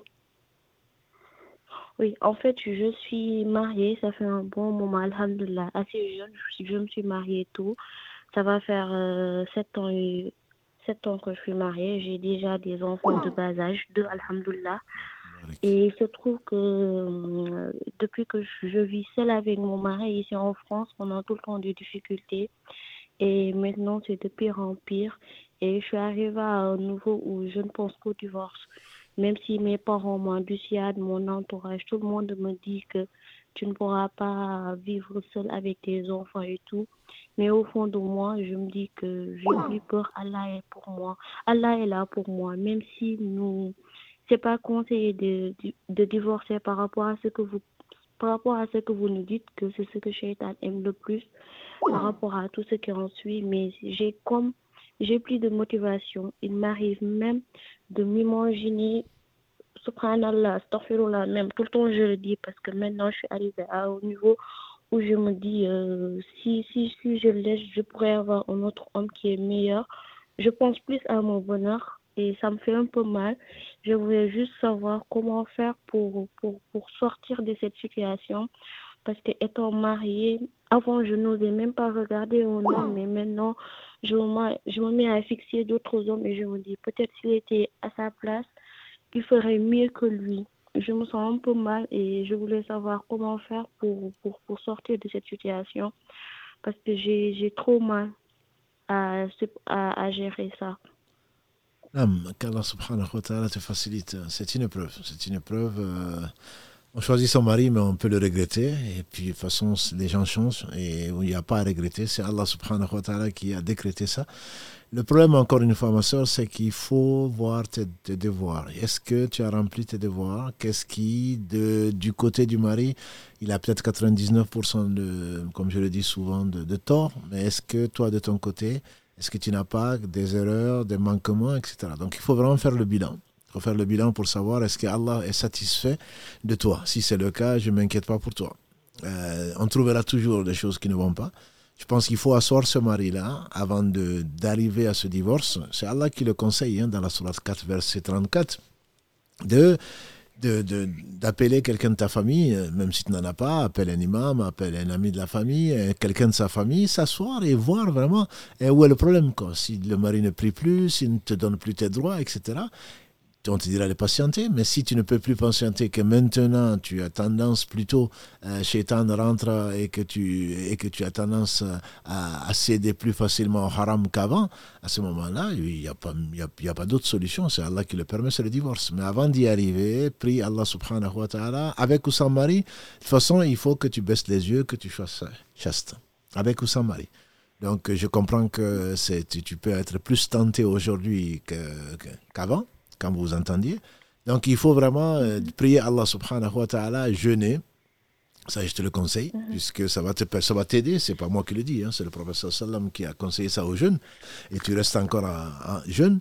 Donc, euh, il faut jeûner, il faut faire beaucoup de dhikra, il faut te rapprocher d'Allah et en même temps éviter d'être injuste d'éviter d'être injuste parce que euh, souvent on l'est quand on ne donne pas le droit de quelqu'un d'autre. Je pense que moi je ne conseille jamais le divorce à quelqu'un, mais je ne l'interdis pas puisqu'elle l'a permis. Je ne conseille que si on voit qu'on ne peut plus euh, remplir ses devoirs vis-à-vis de quelqu'un. Donc quand on devient injuste, le mieux c'est d'arrêter. Voilà, donc il faut vraiment que tu fasses voilà, il faut vraiment que tu fasses le bilan. Si tu n'arrives plus euh, à remplir ton rôle d'épouse, de mère, ça, je pense que tu y arriveras, Allah. Mais le rôle d'épouse, parce que tu, tu, ne l'aimes plus, euh, parce que tu n'accepteras plus ses invitations, euh, parce que, voilà, c'est déjà arrivé hein, dans la vie du professeur Sallam, celle qui, qui a dit au professeur Sallam, je ne reproche rien à Qaïs, mais euh, je, je, ne, je ne l'aime plus, j'arrive plus à le supporter. Il a dit, est-ce que tu acceptes de lui rendre son, son jardin? Il a dit, elle a dit oui. Il a, il a donc, il a dit à son compagnon et à ce compagnon-là de, lui rendre la liberté, de prendre son jardin. Mais avant d'arriver là, il faut vraiment que ce soit la dernière des solutions. Je ne dis pas que c'est à l'impossible, nul n'est tenu. C'est pour cela qu'Allah a permis le divorce. Si toi tu veux aller vers Allah et que lui il veut t'amener ailleurs, ben c'est sûr que ça devient incompatible. Mais avant cela, Allah donne un certain nombre donc, de, de, de, de pistes et un certain nombre de conseils qu'il faudrait, qu'il faudrait continuer à faire, même si vous, vous, n'êtes que, vous ne connaissez personne en France, vous, avez, vous êtes entouré quand même par des... Vous connaissez des gens de la famille, du pays, de je ne sais quoi d'autre, sinon on est tous des frères, hein, de la mosquée ou d'ailleurs, au moins pour essayer, pas seulement de vous conseiller, mais vraiment essayer de voir, de vous, de, de vous aider plutôt, de vous accompagner. Et si effectivement euh, il voit qu'il n'y a pas d'autre solution, mais Allah subhanahu wa ta'ala l'aura décrété, et on peut, on peut se passer de tout sauf d'Allah. Donc si vraiment vous n'y arrivez plus, après avoir tout essayé, ben, il restera la solution que Allah permet de faire. D'accord, je pense que c'était ça mon problème. Mais de voir en tant que d'épouse en intimité, c'est devenu euh, un problème pour moi. Je le fuis et tout. Alhamdulillah, il est, il est musulman pratiquant et tout. Il remplit ses devoirs comme euh, les charges et tout. Mais le problème, c'est que il me réclame que je ne suis pas assez soumise en tant que femme et qu'on a un problème de communication. Du coup, à force de garder beaucoup de choses pour moi, je suis arrivée à un moment où j'ai plus de motivation et je, je n'ai plus aucun ressenti pour lui. Et mais pour accomplir mes devoirs d'épouse en intimité, c'est devenu un problème. Justement, je pense que c'est. Enfin, personnellement, je ne, je, je, je ne vois que l'une de mes hypothèses où on peut conseiller de la séparation, c'est quand on voit qu'on ne peut pas comme vous le savez, euh, vous connaissez les conséquences du fait donc de refuser ça. Et si vraiment la personne peut se reformer pour changer les choses, parce que la communication peut également venir, peut-être qu'elle n'est pas consciente de ce qu'elle fait. Nous avons tous hérité de modes de vie. Euh, nos parents, rarement on les a vus en train de communiquer. Moi, la communication, c'est ici que je l'ai découverte. Hein. Entre guillemets, il n'y a pas de communication. Voilà. Donc, euh, dans nos familles, on a été éduqués comme ça. Et alhamdulillah, si la personne est consciente qu'elle ne communique pas, ben, il faut qu'elle communique il faut que vous travaillez ensemble. Et c'est pas parce que ça a toujours été comme ça pendant sept ans que ça va pas changer. Si elle a envie de changer, je pense qu'il faut lui donner la chance de pouvoir changer, mais à condition qu'elle veuille vraiment changer. Et si ça ne change pas, effectivement, si vous n'arrivez plus à remplir un de vos devoirs vis-à-vis d'Allah, qui est un devoir central, c'est pourquoi, entre autres, on se marie, à ce moment-là, vous n'aurez pas le choix. Mais je vous conseillerais très fortement de craindre Allah, donc de baisser les yeux, de jeûner et d'invoquer Allah, notamment le dernier tiers de la nuit, et faire intervenir les gens. S'il ne veut pas, à ce moment-là, bon, ben, vous n'aurez pas le choix. D'accord. Merci beaucoup, Barakallah. Allah Et je demande aux gens pardon si j'ai un peu abusé du temps. Barakallah fik, ma soeur. Salam alaikum. Salam Salam On prend un autre appel, Inch'Allah. Allô, salam alaikum. Oui, oui euh, je suis en, en ligne. Oui. en, direct avec vous. Exactement. Ok, assalamu alaikum à tout le monde. salam. Euh, J'appelle euh, depuis le Canada et euh, par la grâce d'Allah, il m'a guidé il y a quelques mois. je faisais des recherches plus particulièrement sur le, le riba et euh, je suis tombée sur votre, euh, euh, sur votre émission sur le riba. Et comme nous avions acheté une maison, nous l'avons finalement vendue pour ne pas attirer la colère d'Allah. Donc, Alhamdulillah, on a vendu la maison et on est en, location. Donc, je vous remercie vraiment que Allah nous ait guidés vers vous. Votre vidéo nous a vraiment aidé à, prendre une, disons, la meilleure décision. Et je dis Alhamdulillah. Euh, ma question, en fait, concerne, en fait, quand moi je faisais ma recherche euh, par rapport au riba, euh, j'ai trouvé plusieurs interprétations disant que le riba qui est écrit dans le Coran, la, manière, la manière dont c'est écrit, c'est pas réellement le riba d'aujourd'hui. Disons, le riba qui se passe aujourd'hui avec les intérêts, avec, avec la, la, la banque, le riba dans le temps de notre prophète sallam euh, n'est pas du tout pareil. Donc je me dis peut-être mes autres frères et sœurs sont tombés là-dessus et pensent que le fait de contracter des, des, des, intérêts bancaires, c'est tout à fait normal et que c'est pas haram. Donc euh, je dirais, si moi, je dis Alhamdulillah, Allah m'a guidé, euh, mon mari et moi, et on espère qu'il va nous, nous pardonner de, de l'avoir fait. Euh, et j'aimerais si vous pourriez expliquer plus clairement que le riba dont, euh, dont euh, le, riba dont on parle dans le Coran, c'est réellement le riba qui se passe aujourd'hui en 2023. C'est pas vraiment différent. Donc euh, c'était ça mon c'était ça mon, disons mon inquiétude pour les autres en espérant que Allah nous pardonne et nous guide tous. Amen. Voilà, merci. Barakallah fik de nous appeler du Canada, de prier pour nous. Alhamdulillah, ça sert au moins à quelque chose. Et Alhamdulillah. Donc, je vais laisser la parole à. Non, non, non.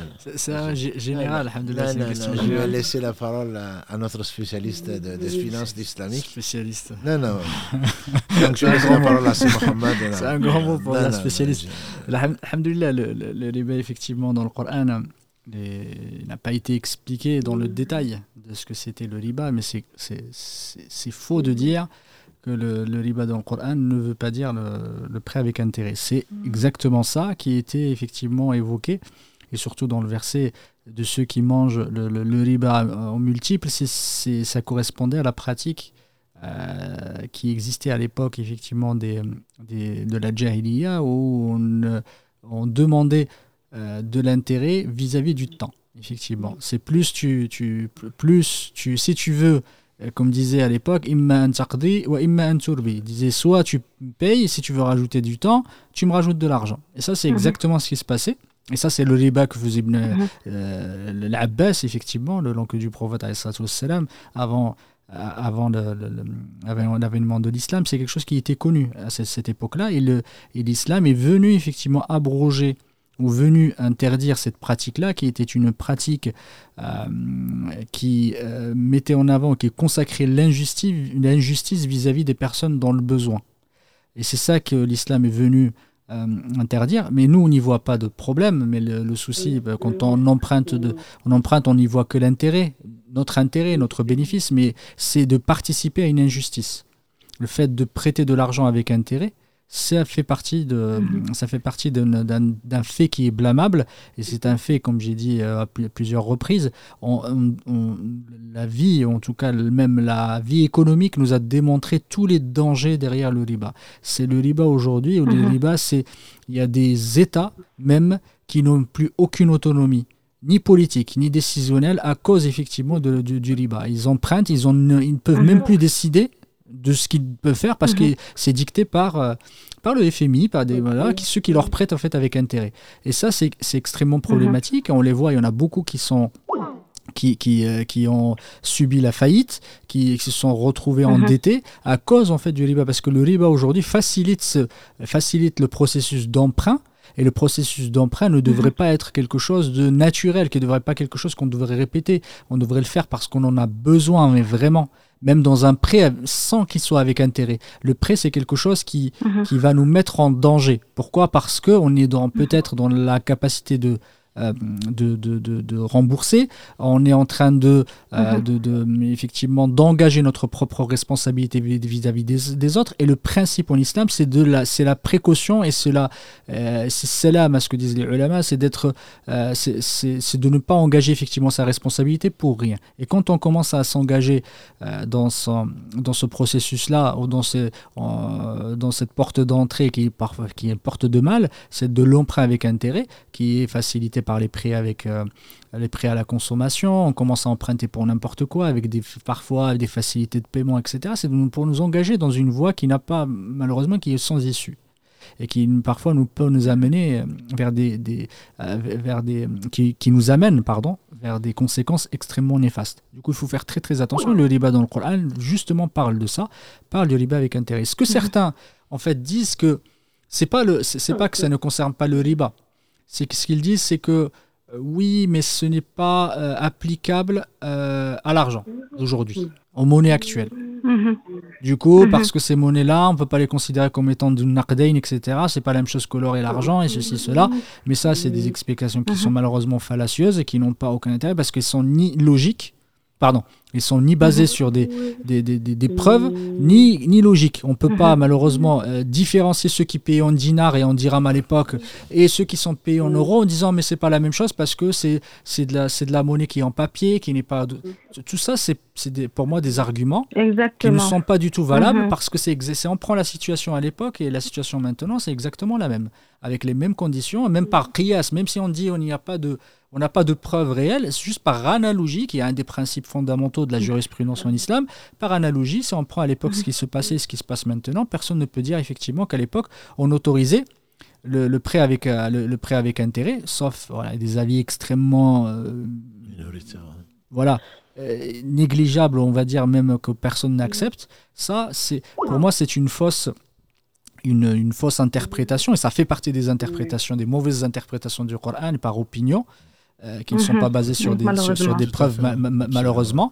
Et, c'est juste rechercher malheureusement un argument pour soutenir ou pour euh, trouver euh, un prétexte pour autoriser en fait le prêt avec intérêt. C'est ça qui est malheureux. Et même ce, moi, moi j'ai pas vu malheureusement, j'ai pas vu dans les fatwas, même des ceux qui ont émis et les instances qui ont émis des fatwas pour autoriser le prêt avec intérêt pour acheter des maisons. Je n'ai pas vu qu'ils aient mis en avant euh, l'argument que le riba n'était pas applicable, que c'est pas la même chose que le riba. J'ai pas vu ça. Ils ont mis en avant d'autres arguments, mais ils n'ont jamais dit que ce n'était pas du riba. Ils ont dit que c'était du riba, mais c'est une dérogation qui est différente. Quand on dit que c'est une dérogation, c'est une dérogation par ce n'était pas, ce n'était pas des fatwas, en fait, que j'avais vu. Oui, j'avais consulté la, la, fatwa et tout, hmm. mais j'avais aussi bah, regardé dans comme Google, hmm. et puis Google, en fait, qui nous dit, en fait, que nous ont donné plusieurs interprétations du riba. En tout cas, il y avait plusieurs noms, riba, ceci, riba, ceci. Donc, j'étais comme complètement euh, perdu. Et comme j'ai dit, dans cette époque, bah, je suis allée acheter en me disant, bon, c'est vraiment, on est en 2017 et puis c'est pas, c'est pas ça. Mais euh, en tout cas, je, je, rends grâce à, Allah d'avoir euh, tombé sur votre vidéo sur le riba et puis voilà, on s'est dit, oh, je pense que c'est ça, voilà. Qu'Allah te facilite effectivement, qu'Allah te récompense par le meilleur pour, euh, pour la décision que tu as prise. Amen, Qu'il a, amen, amen. la bonne et qu'Allah vous assiste et vous facilite. Merci beaucoup pour, euh, pour tout le travail que vous faites pour, euh, pour la communauté. Qu'Allah vous bénisse, qu'Allah vous, vous récompense. On vous suit partout dans le monde et puis vraiment, Alhamdulillah, qu'Allah vous donne la santé et la longue vie. La sœur, parce que bon, pour nous c'est une leçon, hein, c'est une leçon, je ne parle, je parle pas de pour Mohamed et moi ou d'autres, je pense que c'est une leçon, c'est Allah guide qui veut, et on n'a pas à juger quelqu'un, beaucoup d'entre nous sont ignorants, ou sont tombés sur des fatwas, ou euh, se sont trompés, et Allah donne la force à certains, mhm. pas à tous, Allah donne la force à, certains de revenir, et c'est ce qu'on appelle vraiment le repentir sincère. Et ça faisait partie effectivement de, de, ces conditions de repentir sincère. En tout cas, qu'Allah vous donne mieux que ce que vous avez perdu, si vous n'avez rien perdu. Le prophète sallam a dit euh, euh, personne n'a abandonné une chose pour Allah sans qu'Allah lui donne mieux. Donc je suis convaincu et je suis certain que ça va vous arriver, Inch'Allah, qu'Allah vous accompagne. Et juste avant de raccrocher, Merci beaucoup. Juste avant de raccrocher ma soeur, est-ce que vous pouvez nous dire à quelle heure, quelle heure il est chez vous? Ah oui, en fait, en ce moment, il est 17h24 à Ottawa. Euh, c'est juste, je voulais euh, effectivement réagir par rapport à ce qu'il disait, c'est Google. Faites très très attention à Google. Est-ce que c'est pas parce que c'est écrit dans Google que c'est vrai? Aujourd'hui, il faut faire très très attention. Et, Exactement. Cher, qu'Allah le récompense par le meilleur, il nous en a parlé plusieurs fois et c'est effectivement de façon extrêmement claire.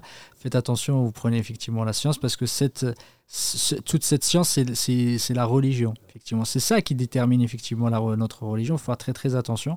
Écrire, c'est pas parce que c'est écrit. On a beaucoup qui disent oui, j'ai vu que ça a été écrit quelque part, j'ai vu que ça a été dit par un tel, etc. Ça, ce n'est pas une preuve. Effectivement, c'est pas parce que ça a été écrit même dans un livre, elle peut, effectivement, alhamdoulilah, peut, ça peut être écrit, c'est bien, écrit, euh, diffusé, euh, vendu dans les librairies et, autres, mais ça ne veut pas dire qu'effectivement c'est la parole qu'on devrait suivre. Il faut faire un effort de, de, de, par qui on prend cette science-là, et ça c'est notre devoir effectivement de chercher et de choisir par qui on prend notre science, surtout pour les personnes lambda comme nous, effectivement. on n'est pas des spécialistes, on n'est pas des juristes consultes, on n'est pas des ulama.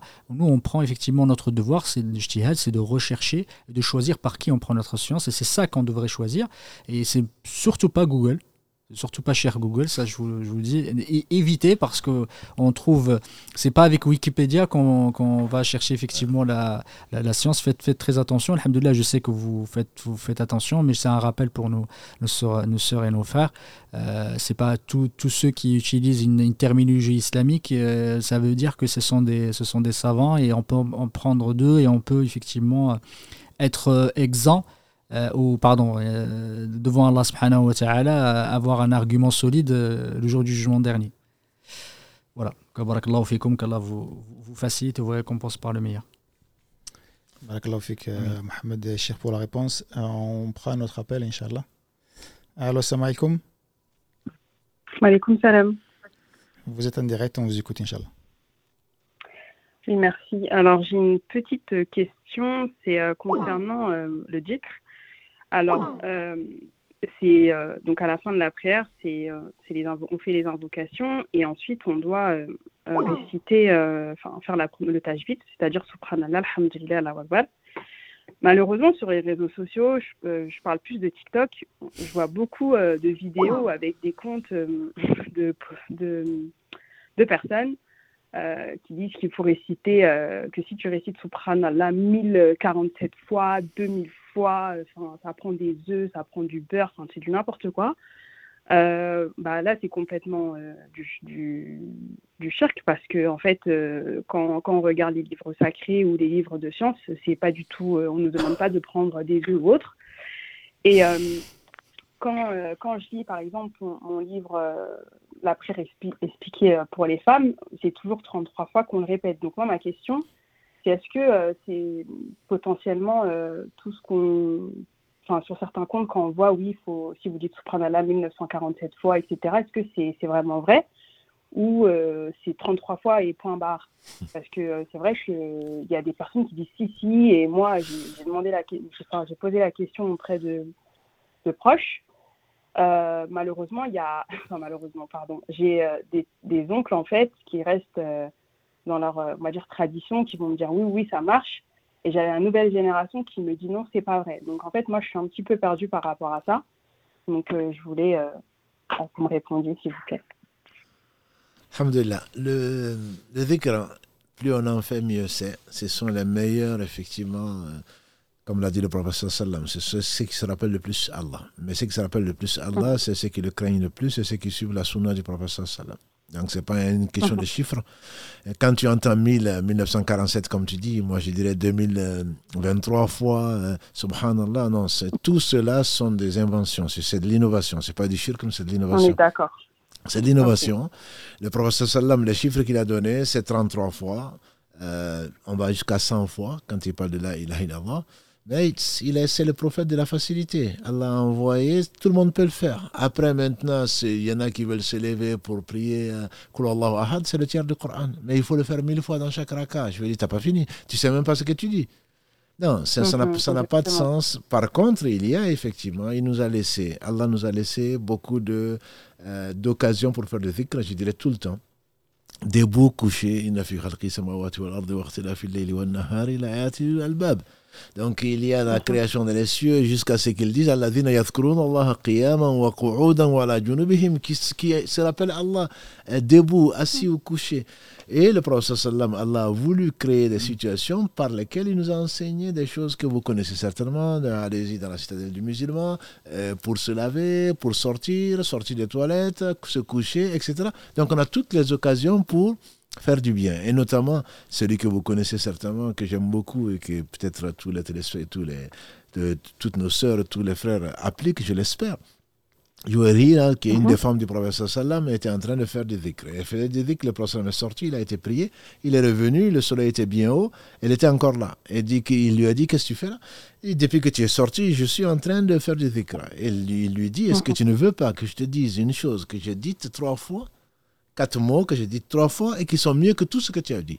Donc il y a cette richesse que les savants euh, ont et que Allah donne à qui il veut. Il dit, j'ai dit Subhanallah wa bihamdihi adada khalqihi wa rida nafsihi wa zinata arshihi wa midada kalimati. Donc il y a des, il y a des comme ça qui sont extrêmement puissants, comme dirait quelqu'un d'autre pas aller chercher des faïdas euh, dans les WhatsApp, voilà, et le, tout, tout le temps, donne-moi des faïdas, ah mais je te dis ça. De toute façon, le principe est le suivant, on ne peut pas être commerçant avec Allah. Allah a acheté aux croyants leur vie et leur personne la récompense du paradis. On ne peut pas rentrer dans un commerce avec Allah en disant, mais si je fais ça, celui qui dit 322 fois euh, à Samad al-Fard, il va avoir une femme. Est-ce que tu as déjà vu quelqu'un qui te dit dans ce que tu lis sur TikTok ou ailleurs, quelqu'un qui te dit celui qui fait ça, il va rentrer au paradis. Non. Souvent, c'est pas ça. Voilà. Si tu dis ça mille fois ou mille deux fois, et eh, tu vas avoir une femme. Si tu dis ça, tu vas avoir un âne. Si tu dis ça, tu vas avoir, ton, tu, vas avoir ceci et cela. Ce monde, qu'est-ce qui représente ce monde? On m'aurait dit encore, si tu dis ça, tu vas rentrer au paradis, je le ferai. Enfin, je, demande à Allah de le faire. Le prophète sallam, Umm, Habiba, elle dit, le prophète sallam a dit, celui qui fait 4 rakas avant le dehors, 4 rakas après le dehors, Allah subhanahu wa ta'ala préserve son corps du feu de l'enfer. Depuis que je l'ai appris, j'essaie de l'enseigner, j'essaie de le pratiquer. Ça, oui, c'est un hadith qui est authentique, mais je veux dire, il parle de l'au-delà, il parle de l'éternité. Mais aujourd'hui, quand tu fais ça 328 fois, tu vas avoir euh, ceci, tu vas avoir cela. Donc, on a des brochures comme ça que les gens vendent. Pour moi, c'est juste des charlatans. Ils ont menti sur Allah, ils ont menti sur le prophète et qu'Allah les réforme et qu'Allah nous réforme avant qu'il ne soit trop tard. Donc tu fais bien de poser la question, j'espère que ça profitera aux autres. Quand, on, quand ça dépasse le 100, en général, c'est plus que suspicieux Et quand on te parle de la vie d'ici-bas, celui qui dit ça, il va avoir ça. C'est, non, c'est, trop bas, c'est réduire, c'est rabaisser Allah et sa religion que de, des mots qui, qui, qui, qui, qui illuminent le ciel et la terre d'en faire quelque chose de bassement matériel pour acheter euh, des cacahuètes. Quoi. C'est, pour moi, ce n'est pas du tout honorifique. Hum, hum, c'est, exactement ça, c'est, un fléau parce que, vous savez, sur TikTok, ils sont énormes, enfin, ils, sont, ils sont partout.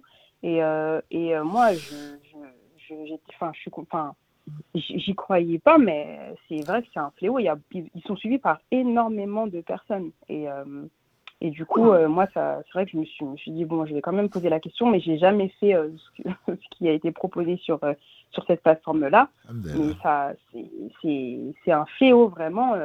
on voit mm. du n'importe quoi. Et c'est pour ça que je me suis dit, je vais insister pour, pour vous poser la question. En tout cas, je vous remercie beaucoup. J'apprécie beaucoup votre, votre compte. Vous êtes plein de sagesse, vous êtes d'une douceur incroyable. Bah, et, euh, et, des fois, je regarde des imams sur YouTube, ils font des prêches qui sont très violents, donc euh, moi, ça me, ça me perturbe un petit peu. En tout cas, qu'Allah vous, vous bénisse euh, tous les deux et, et merci pour tout ce que vous faites. Merci beaucoup. Juste, merci beaucoup, bonne soirée. Je me, ah permets, je me permets, cher, par rapport à, à, ces, à ces réseaux sociaux. C'est surtout aujourd'hui, on parle de TikTok, on parle d'autres faut connaître le moteur de ces gens effectivement qui s'inscrivent là. C'est en fait ils cherchent du contenu un peu rare pour euh, pour des vues. Faut faire, il faut comprendre pour avoir des vues. C'est qu'effectivement plus le, la chose est bizarre, plus la chose effectivement peut être attirante, elle va créer effectivement de la curiosité et plus ils vont la mettre en avant parce que leur objectif ce n'est pas de faire la da'wah ou autre, hein.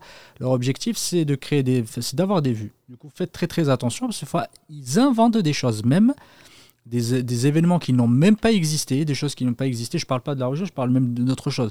Il y en a certains, euh, tu dis, voilà, et tu, tu, vois un événement, quelque chose qui est arrivé à tel endroit, etc. Quand on vérifie, on voit que c'est pas vrai. C'est juste pour que les gens regardent et qu'effectivement, euh, plus, plus c'est partagé, plus c'est regardé, plus en fait ils vont gagner de l'argent. Et c'est ça, c'est ça qui est malheureux. Et, et, ça, ce n'est pas seulement euh, quelque chose qui a existé qui existe maintenant, ça a toujours existé tous ceux qui ont menti sur le prophète il y en a beaucoup, beaucoup qui étaient dans cette, cette logique-là, de la rareté, parce que pour plus vendre, pour vendre, vendre. parce qu'il y en a ce qu'on appelle, même ça existe encore dans, les, dans certains pays, ce qu'on appelle halqa. Effectivement, il n'y en a pas certains ils, mettaient, c'était des saltimbanques ou autres, et les gens, ils étaient entourés, et du coup, ils racontaient euh, des histoires. Plus les choses elles étaient rares, bah, les, plus on attirait effectivement l'auditoire, et plus les gens donnaient. et bah, voilà, mais du fois, ils inventaient des choses extraordinaires. Je te racontais, je sais pas si tu as raconté celle de, de, de Yahya ibn Ma'in et Ahmed ibn Hanbal qui était là et racontait l'histoire de voilà, celui qui fait ça, il aura un, il aura un oiseau, oui, un oiseau paradis avec, avec un, euh, une bec en or, etc. Et, et, là, il dit, en plus, il a dit Je rapporte de Yahya ibn Ma'in et Ahmed ibn Hanbal qui m'ont raconté. Et ils étaient là. Euh, ils étaient juste là. Ils ne savaient pas. Il est effectivement à la fin, ils sont venus le voir, ils lui ont dit Tu, tu racontes ça, mais. On n'a jamais, jamais, dit ça. Il, il a dit Là, et Ahmed Hanbal, on est, on est devant toi. Il a dit On m'a toujours, toujours raconté, on m'a toujours dit qu'Ahmed Hanbal et Ahmed ils étaient fous. Et jusqu'à ce que voilà, je le vois maintenant. Vous, vous croyez qu'il n'y a que vous qui les vous appelez comme ça Il a dit j'ai rapporté de 70 Ahmed Mohamed et 70 Yahya ibn Ma'in qui m'ont raconté ça. Et ben, de toute façon, les gens comme ça qui mentent, ça ah, sert même, ça sert à rien de leur dire parce que c'est leur métier, ils ne font que ça. Et c'est des gens qui sont effrontés. Et voilà, c'est pour ça que, juste pour, euh, pour, pour, pour l'anecdote, la, pour mais pour vous dire que ces choses qui ont existé, qui ont, continueront à exister, faites très attention. Le principe que vous devez avoir dans les réseaux sociaux, c'est la suspicion systématique.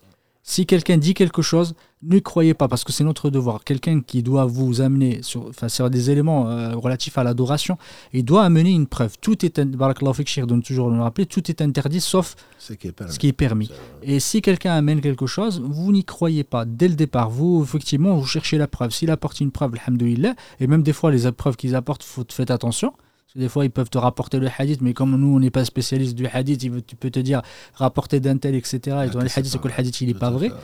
faites très attention. Le principe, Voilà. comme tu dis, hein, Allah dit. Tabayyanu. Donc, dans Exactement. la sourate 49, Allah dit oh, vous les croyants. C'est un ordre. Mm. Si un pervers vous apporte une chose, est-ce qu'il y a plus pervers aujourd'hui que les réseaux sociaux Oui, Si un pervers vous apporte une, une information, vérifiez-la. Vérifiez-la. Donc c'est un ordre d'Allah. Il faut faire attention.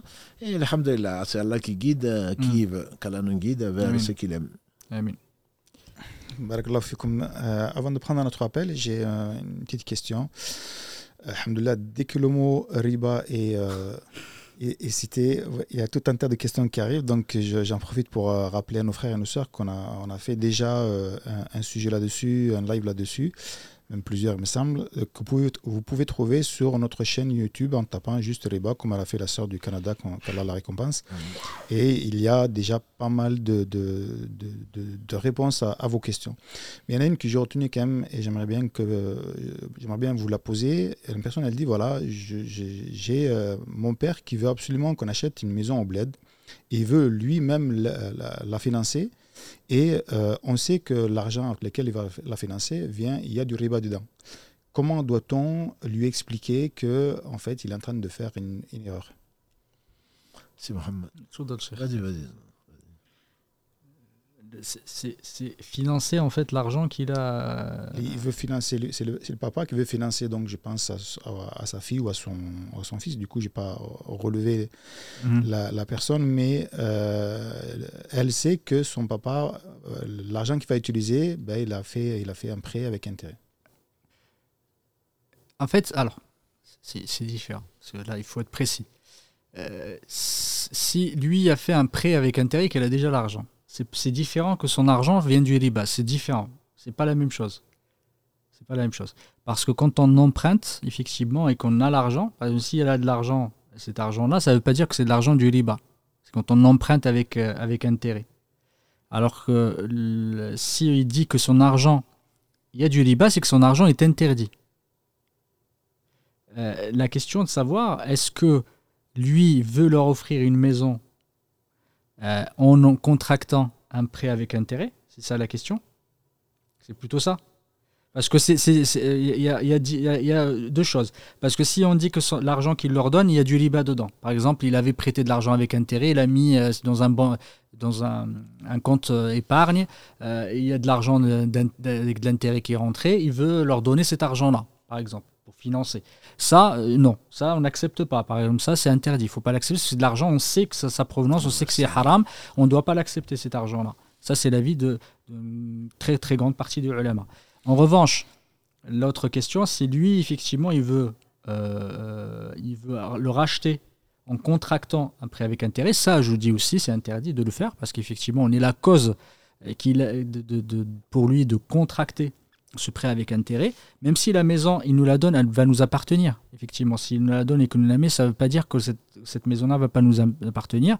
Mais je dirais effectivement par principe, il ne faut pas l'encourager ni accepter cela, parce qu'on va être la cause directe qu'il aille contracter effectivement ce prêt avec intérêt. Et Allah subhanahu wa ta'ala nous, nous enjoint, nous ordonne de ne pas nous entraider dans, dans le péché, dans la transgression. C'est quelque chose qui est essentiel, ça fait partie des principes, on va dire, généraux, des bases de, de l'islam, c'est l'entraide dans le bien et ne, pas effectivement ne pas s'entraider dans le mal et dans la transgression. Du coup, si on est la cause directe, il faut pas du tout l'encourager ni accepter. Parce qu'on sait très bien, si on dit oui, il va le faire. Et ça, c'est- pour moi, ce n'est pas, ce n'est pas acceptable. Et dans l'autre cas, si son argent, effectivement, est mélangé avec du riba, il y a du riba dedans, il veut nous le donner pour financer, ça non plus, il ne faut pas l'accepter. Parce que dès le moment, on le sait, s'il y a un argent provient du haram et quelqu'un veut nous le donner, on ne doit pas l'accepter. Quand on est sûr et que cet argent-là est haram, on ne devrait pas l'accepter. Sachant, la question, je pense que c'est surtout dans le sens où, sachant que c'est son père, comment on va aller- euh, Ah. expliquer à son, à son père que Son père, alhamdulillah, il faut prier pour lui. Oui, il faut prier pour lui. euh, si euh, de toute façon il ne croit pas, entre guillemets, à l'au-delà, euh, on ne va pas lui expliquer. S'il craint- s'il croit à l'au-delà, il faudrait peut-être euh, euh, lui amener quelqu'un. Il ne faut pas Mm. tenir tête à son père, entre guillemets, euh, lui manquer de respect, euh, comme certains jeunes le font. Non, je pense simplement que le mieux serait, à mon avis, de- d'appeler, euh, de passer par quelqu'un qui est qui craint Allah et qui connaît sa religion, au moins pour essayer de discuter, si possible, un proche, euh, ou au moins l'imam, en lui en parlant, mon père veut faire ça, c'est quelque chose de très grave, Mhm. je n'arrive pas à lui parler. L'imam peut faire une khutbah dessus, et il ne va pas dire que c'est sa fille qui lui a dit ça. Mm. Voilà, il sait où va, où prier son, son, père, par exemple, il lui en parle, et l'imam parle de la gravité. Je rappelle quand même aux frères et aux sœurs que la riba, elle a 73 et quelques branches, et la branche la plus faible, c'est que la, moins grave, c'est l'inceste, c'est avoir des relations sexuelles avec son père ou sa mère. Et beaucoup de couples, je, je- j'en rencontre, euh, ben, il n'y a que des malheurs dans la famille. Ben, Pourquoi? Parce qu'entre autres, on ne peut pas attendre de déclarer, d'avoir la guerre qu'Allah te déclare et ensuite être heureux dans ce moment. Je suis désolé, me- bon, si vous voulez le faire, vous le faites. Je ne vous juge pas, mais simplement, je il ne faut pas être étonné du résultat. Allah te déclare la guerre et ensuite, qu'est-ce que tu veux? Tu veux réussir? Tu veux, tu veux gagner la guerre contre Allah? Donc, c'est quand même quelque chose de très grave. Je sais que ce n'est pas facile. Alhamdulillah, Allah a orienté cette sœur et d'autres, d'autres personnes que je connais qui ont vendu ce qu'ils ont parce qu'ils ne savaient pas ou ils savaient. ils- certains me disent oui, oui, je savais, mais bon, quand même, j'ai été tenté. Alhamdulillah, il y y a- on a trouvé des prétextes. Il n'y a pas que Google. hein. Il y a Shaitan, il y a nos voisins, il y a les parents notamment, qui jurent que tout le monde l'a fait, donc euh, Allah va le pardonner. Voilà, ça c'est une, en islam, ça ne tient pas du tout. Si Allah mettait tout le monde en enfer, euh, disait le prophète sallam, c'est c'est- c'est en pure justice. Donc Allah n'a besoin de personne. Il ne faut pas, faut pas se voiler la face en disant que ben, finalement, euh, si, euh, si tout le monde le fait, Allah va nous pardonner. Non, pourquoi? Pourquoi? Parce qu'il a besoin de remplir son paradis. Allah va mettre ce qu'il va mettre au paradis, qu'Allah nous compte parmi ceux-là. Il va créer des êtres pour remplir le paradis. Allah n'a pas besoin de remplir euh, le paradis parce qu'il va manquer des trous. Non, pas du tout. C'est vraiment pas connaître Allah du tout. S'il nous fait rentrer au paradis chez Allah, ce sera par pure miséricorde. C'est pas parce que toute la communauté fait une chose qu'elle devient permise. Ça, c'est pas d'islam. Ça, c'est pas d'islam. Donc, il faut vraiment craindre Allah, qu'Allah nous donne sa crainte et la, la, la capacité et la force et la détermination et la résolution la détermination de lui obéir. Parce que c'est un cadeau divin, c'est rien d'autre. C'est pas, il y a combien de savants qui savants, d'instruits qui désobéissent à Allah. Donc, c'est, il faut prendre la mesure. Moi, je dirais que la sagesse viendrait du fait que s'ils trouvent un imam, parce qu'aujourd'hui ils sont tous modernes, enfin beaucoup, il y a beaucoup de modernes qui te diront, comme le, dit la sœur euh, sur Google, euh, non, non, ça c'est ça c'était avant, et qui peut ne pas le faire, et puis il y a des fatwas. Non, qu'il, si Allah lui, lui fait rencontrer euh, quelqu'un qui, qui connaît, qui craint Allah, et il sait que son père prie là-bas, moi je lui conseillerais plutôt d'aller passer par l'imam en disant, j'ai un problème, j'arrive pas, je ne veux pas rentrer en polémique avec mon, avec mon père, et est-ce que je pourrais pas, est-ce que tu pourrais pas faire un sujet sur ceci, cela, parce que, comme tu le sais, c'est très grave. Après, si l'imam en parle, alhamdulillah, elle, la personne au moins, a fait son devoir. Si l'imam n'en parle pas, devant Allah, il sera responsable. Au moins, elle aura fait ce qu'elle aura fait. C'est-à-dire qu'il voit un faible amable qui chante de sa mais s'il ne peut de sa langue, s'il ne peut au moins de son cœur. Elle, elle a fait de sa langue, elle a, vu quelqu'un qui, pour conseiller son père, la personne ne l'a pas fait, mais au moins, elle est dédouanée, entre guillemets. Je, lui, que je conseille à personne de prendre des malédictions en parlant mal à son père ou à sa mère, comme malheureusement ça arrive aujourd'hui. Euh, on prend un dernier appel, Karim Star. Allez. Allô, salam alaikum. Oui, salam alaikum. Alors, salam alaikum. Euh, J'ai une petite question, euh, s'il vous plaît. C'est à propos de la prière des voyageurs. Par exemple, quand on part, euh, on est en France et quand on part au- dans notre pays d'origine, euh, je sais qu'on a le droit de raccourcir les, prières, par exemple, dehors avec l'Asr. Mais quand on arrive à- dans notre pays d'origine, qu'on bah, pose leur nos valises, parce qu'une fois j'avais un débat avec ma famille, ils m'ont dit euh, c'est la sunnah d'Allah, c'est-à-dire que même si on passe un mois de vacances, que, bah, c'est autorisé, enfin c'est toléré de, de faire euh, de faire les prières euh, euh, comme on comme on faisait quand on était sur la route. Non, Donc j'aurais voulu savoir si c'est si c'est vrai ou pas. Non, mais c'est sûrement pas vrai, parce que tu poses la question, c'est pas vrai, non. Non, c'est pas vrai, c'est-à-dire qu'on ne fait pas comme on veut, on fait pas comme on veut. Allah nous a facilité les choses, effectivement, le voyageur peut réduire, au cours du voyage, il peut réduire les prières à quatre en les réduisant à deux, il peut regrouper le Dohr, le Maghrib, l'Isha, ça c'est qu'il y a, Allah aime même le, ça, plus que de le faire les prières normales, contrairement à ce que certains font. Non, non, non, moi je peux prier les quatre, je fais les quatre. Non, le, le, le, Allah sait, Allah aime, comme l'a dit le prophète sallam, que l'on profite de ses facilités, comme il aime que l'on soit strict quand il ordonne. Donc ça, sur la route, il n'y a aucun problème. Ça peut durer un mois, ça peut durer un an pour ceux qui allaient au pèlerinage euh, à pied ou à dos de cheval. Ça peut durer tant qu'on est en voyage. Sur la route du voyage, il n'y a pas de limite. Par contre, une fois qu'on pose des valises, comme tu dis, l'avis majoritaire, il y a plusieurs avis, hein, mais l'avis majoritaire, c'est moins de 4 jours, moins de 20 prières. C'est-à-dire, si tu vas à Marrakech et que tu penses y rester à Marrakech, 5 jours, dès que tu arrives, tu fais ton Dohar 4, ton Asr 4, ton Maghreb 3, ton Isha 4. Si tu sais après Marrakech, tu comptes, voilà, si c'est à Marrakech, après Marrakech, tu comptes aller à Tétouane, tu comptes aller à Cécy, mais tu veux faire trois jours à Marrakech, deux jours à Tétouane, quatre jours à Tombouctou, et deux jours à Tombouctou, tant que c'est moins de quatre jours, tu peux continuer à le faire. Mais si tu restes, tu poses tes valises pour plus de trois jours et quelques, quand ça arrive à 4, 20 prières, l'avis majoritaire de savants, c'est que dès que tu arrives, tu fais les quatre rakas comme tu le fais d'habitude. On fait dire à notre mère Aïcha, une chose facile à retenir pour nos, pour nos frères et sœurs, on lui fait dire quand c'est quatre, c'est quatre. C'est-à-dire quand c'est quatre jours, c'est quatre rakas. C'est facile à retenir. Quand c'est quatre jours, c'est quatre rakas. Bon, chez les, chez les Hanafites, il y en a 19. Hein, il y a 19 jours. il y en a plus, chez certains d'ailleurs. Mais voilà, voilà. Il y a 15 jours, il y a 19 jours, etc. Mais l'avis majoritaire et le plus sûr, c'est quand tu passes, tu poses des valises quelque part et tu penses y passer quatre jours ou plus, c'est quatre rakas. Ça, c'est la vie le plus sûr. Et comme c'est la première chose sur laquelle on sera interrogé, quand nous fasse rentrer au paradis sans nous interroger, euh, ça va manquer. Ça va manquer. Et il y a certains, par ignorance ou par facilité ou par passion, ils disent, mais puisque je peux faire quatre jours euh, en, réduction, ils, ils, arrivent, ils posent des valises, pendant quatre jours, ils font deux rakas, et quand les quatre jours passent, et ils font quatre rakas. Ça n'a pas de sens. Et c'est l'avis d'aucun savant. C'est l'avis d'aucun savant. Voilà. Donc tu fais bien de poser la question et qu'Allah nous guide vers le mieux. Alhamdulillah, ça va, ça va, Ils m'ont dit, ma famille m'ont dit que je ne respectais pas les sunnas. Moi, je leur pas logique. Tant qu'on est en vacances, on est sur la route, euh, on peut raccourcir les prières, mais quand on arrive dans la ville où, on va déposer des valises, bah, eh ben, on va pratiquer, on doit pratiquer normalement. Ils m'ont dit non, non, non, ils m'ont dit, euh, m'ont dit tu ne respectes pas la, la sunna, c'est moi qui avais tort. Alhamdulillah, c'est eux qui ne connaissent pas la sunna. Juste, je précise que le voyage, il doit être un voyage légal. J'ai oublié de le dire. C'est-à-dire que si on va pour un voyage, le tourisme, c'est légal. Hein? C'est pas, c'est pas ce que je veux dire. Si on va pour aller voir sa copine, si on va pour voler, si on va pour tricher, on n'a pas le droit de raccourcir. Bon, ça, c'est entre nous. Je pense que c'est ceux qui sont devant le live. Alhamdulillah, je, je leur fais, je, je leur accorde accorde, alhamdulillah, ma confiance. Fik. Merci beaucoup. Salam alaikum. Alayka assalam wa rahmatullahi wa barakatuh. J'ai une question par rapport à ça, cher. Tu disais tout à l'heure. Euh, justement, je pars à ton. Je, pars, je connais pas les villes. Je connais Tombouctou. Alhamdulillah.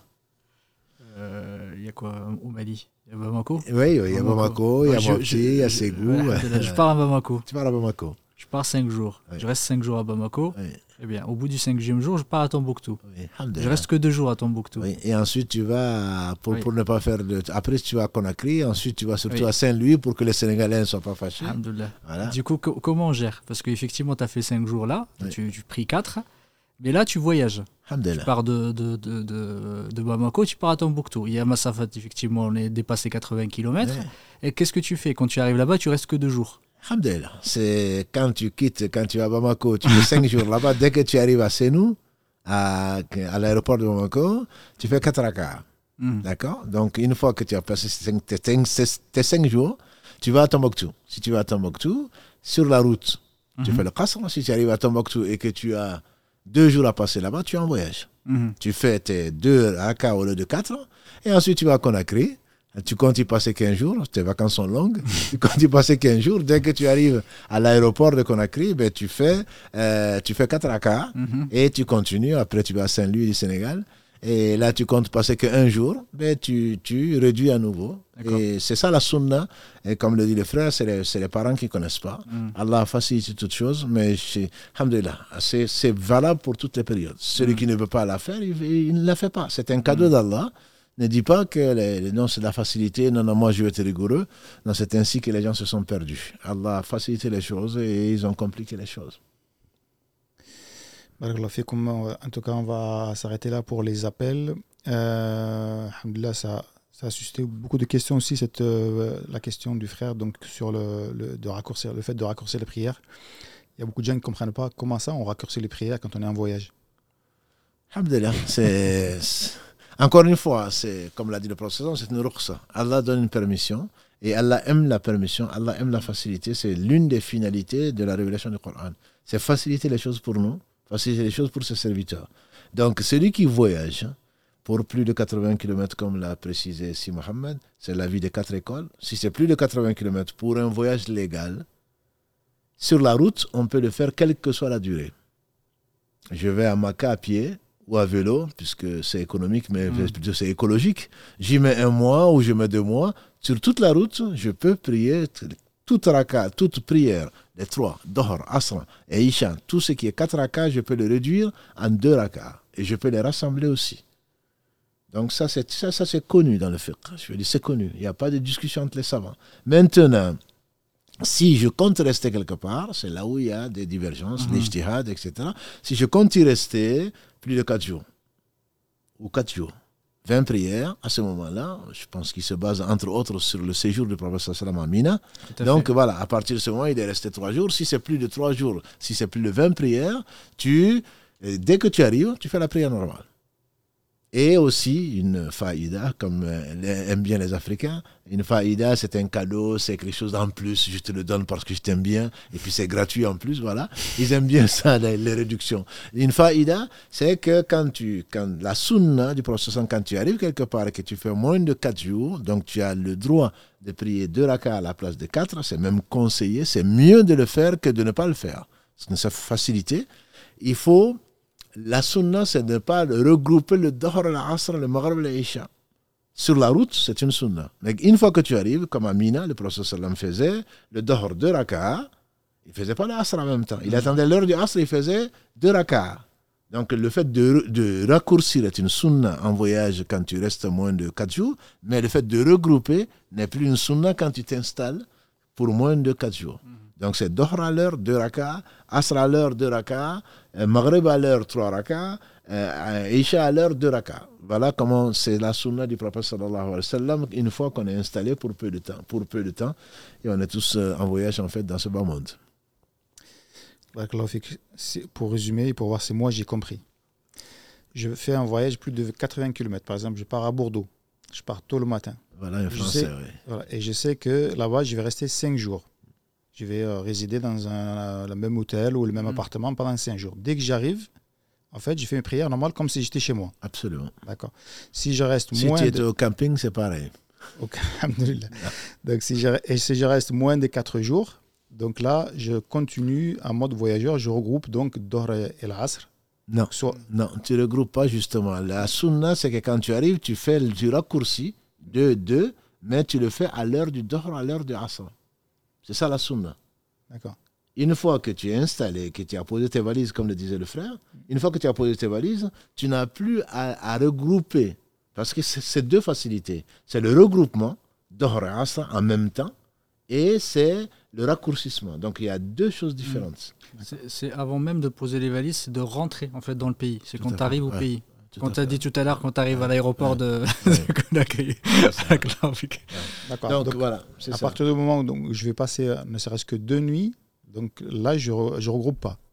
Non, une fois que tu es installé, tu es installé, tu fais le dohra. C'est une des sagesses, hein. c'est pas, mm. pas la sagesse, euh, Allah seul sait pourquoi il a permis ça. Une des sagesses, c'est que le zikr, ça nourrit le cœur. Mm-hmm. Et nous, on a tendance à, on se débarrasse de la prière. Quand euh, c'est un été ici, on peut, le Isha ou le Maghreb peut être à 22h. Et le Fajr, il est à 4h du matin. Donc tu fais le Fajr, jusqu'à 14h, tu ne peux pas prier, entre guillemets. C'est quelque chose qui te manque. Et de 14h, si tu fais deux rakas, plus le hmm. Asr, deux rakas, jusqu'à 22h, tu ne pries pas. Hmm. Donc Allah a voulu, alhamdulillah, nous donner cette façon. À 14h, tu fais deux rakas, et tu fais du dhikr, tu vas, tu à tes affaires. Et également à 18h, ça va être l'heure de Asr, tu vas faire deux rakas avant le Maghreb qui est à 22h, etc. Donc si tu fais deux rakas, deux rakas, ça y est, on est tranquille. On va faire le tour, on va aller à la mer, on va aller je ne sais quoi d'autre. Tu as oublié Allah. Et Allah fait que tu t'oublies toi-même. Donc le dhikr, c'est vraiment, c'est la nourriture du cœur. Donc c'est peut-être pour ça qu'une fois que tu es installé, tu, il n'est pas sunna de, je ne dis pas que c'est pas permis, mais il n'est pas sunna, parce que même puisque es, ce, que tu lis euh, sur Instagram euh, t'amène à ces questions-là, même si euh, tu, tu, tu, tu, peux prier ces deux rakats, tu les regroupes ou tu les regroupes pas, ça tu peux ne pas le faire, ce n'est pas une obligation.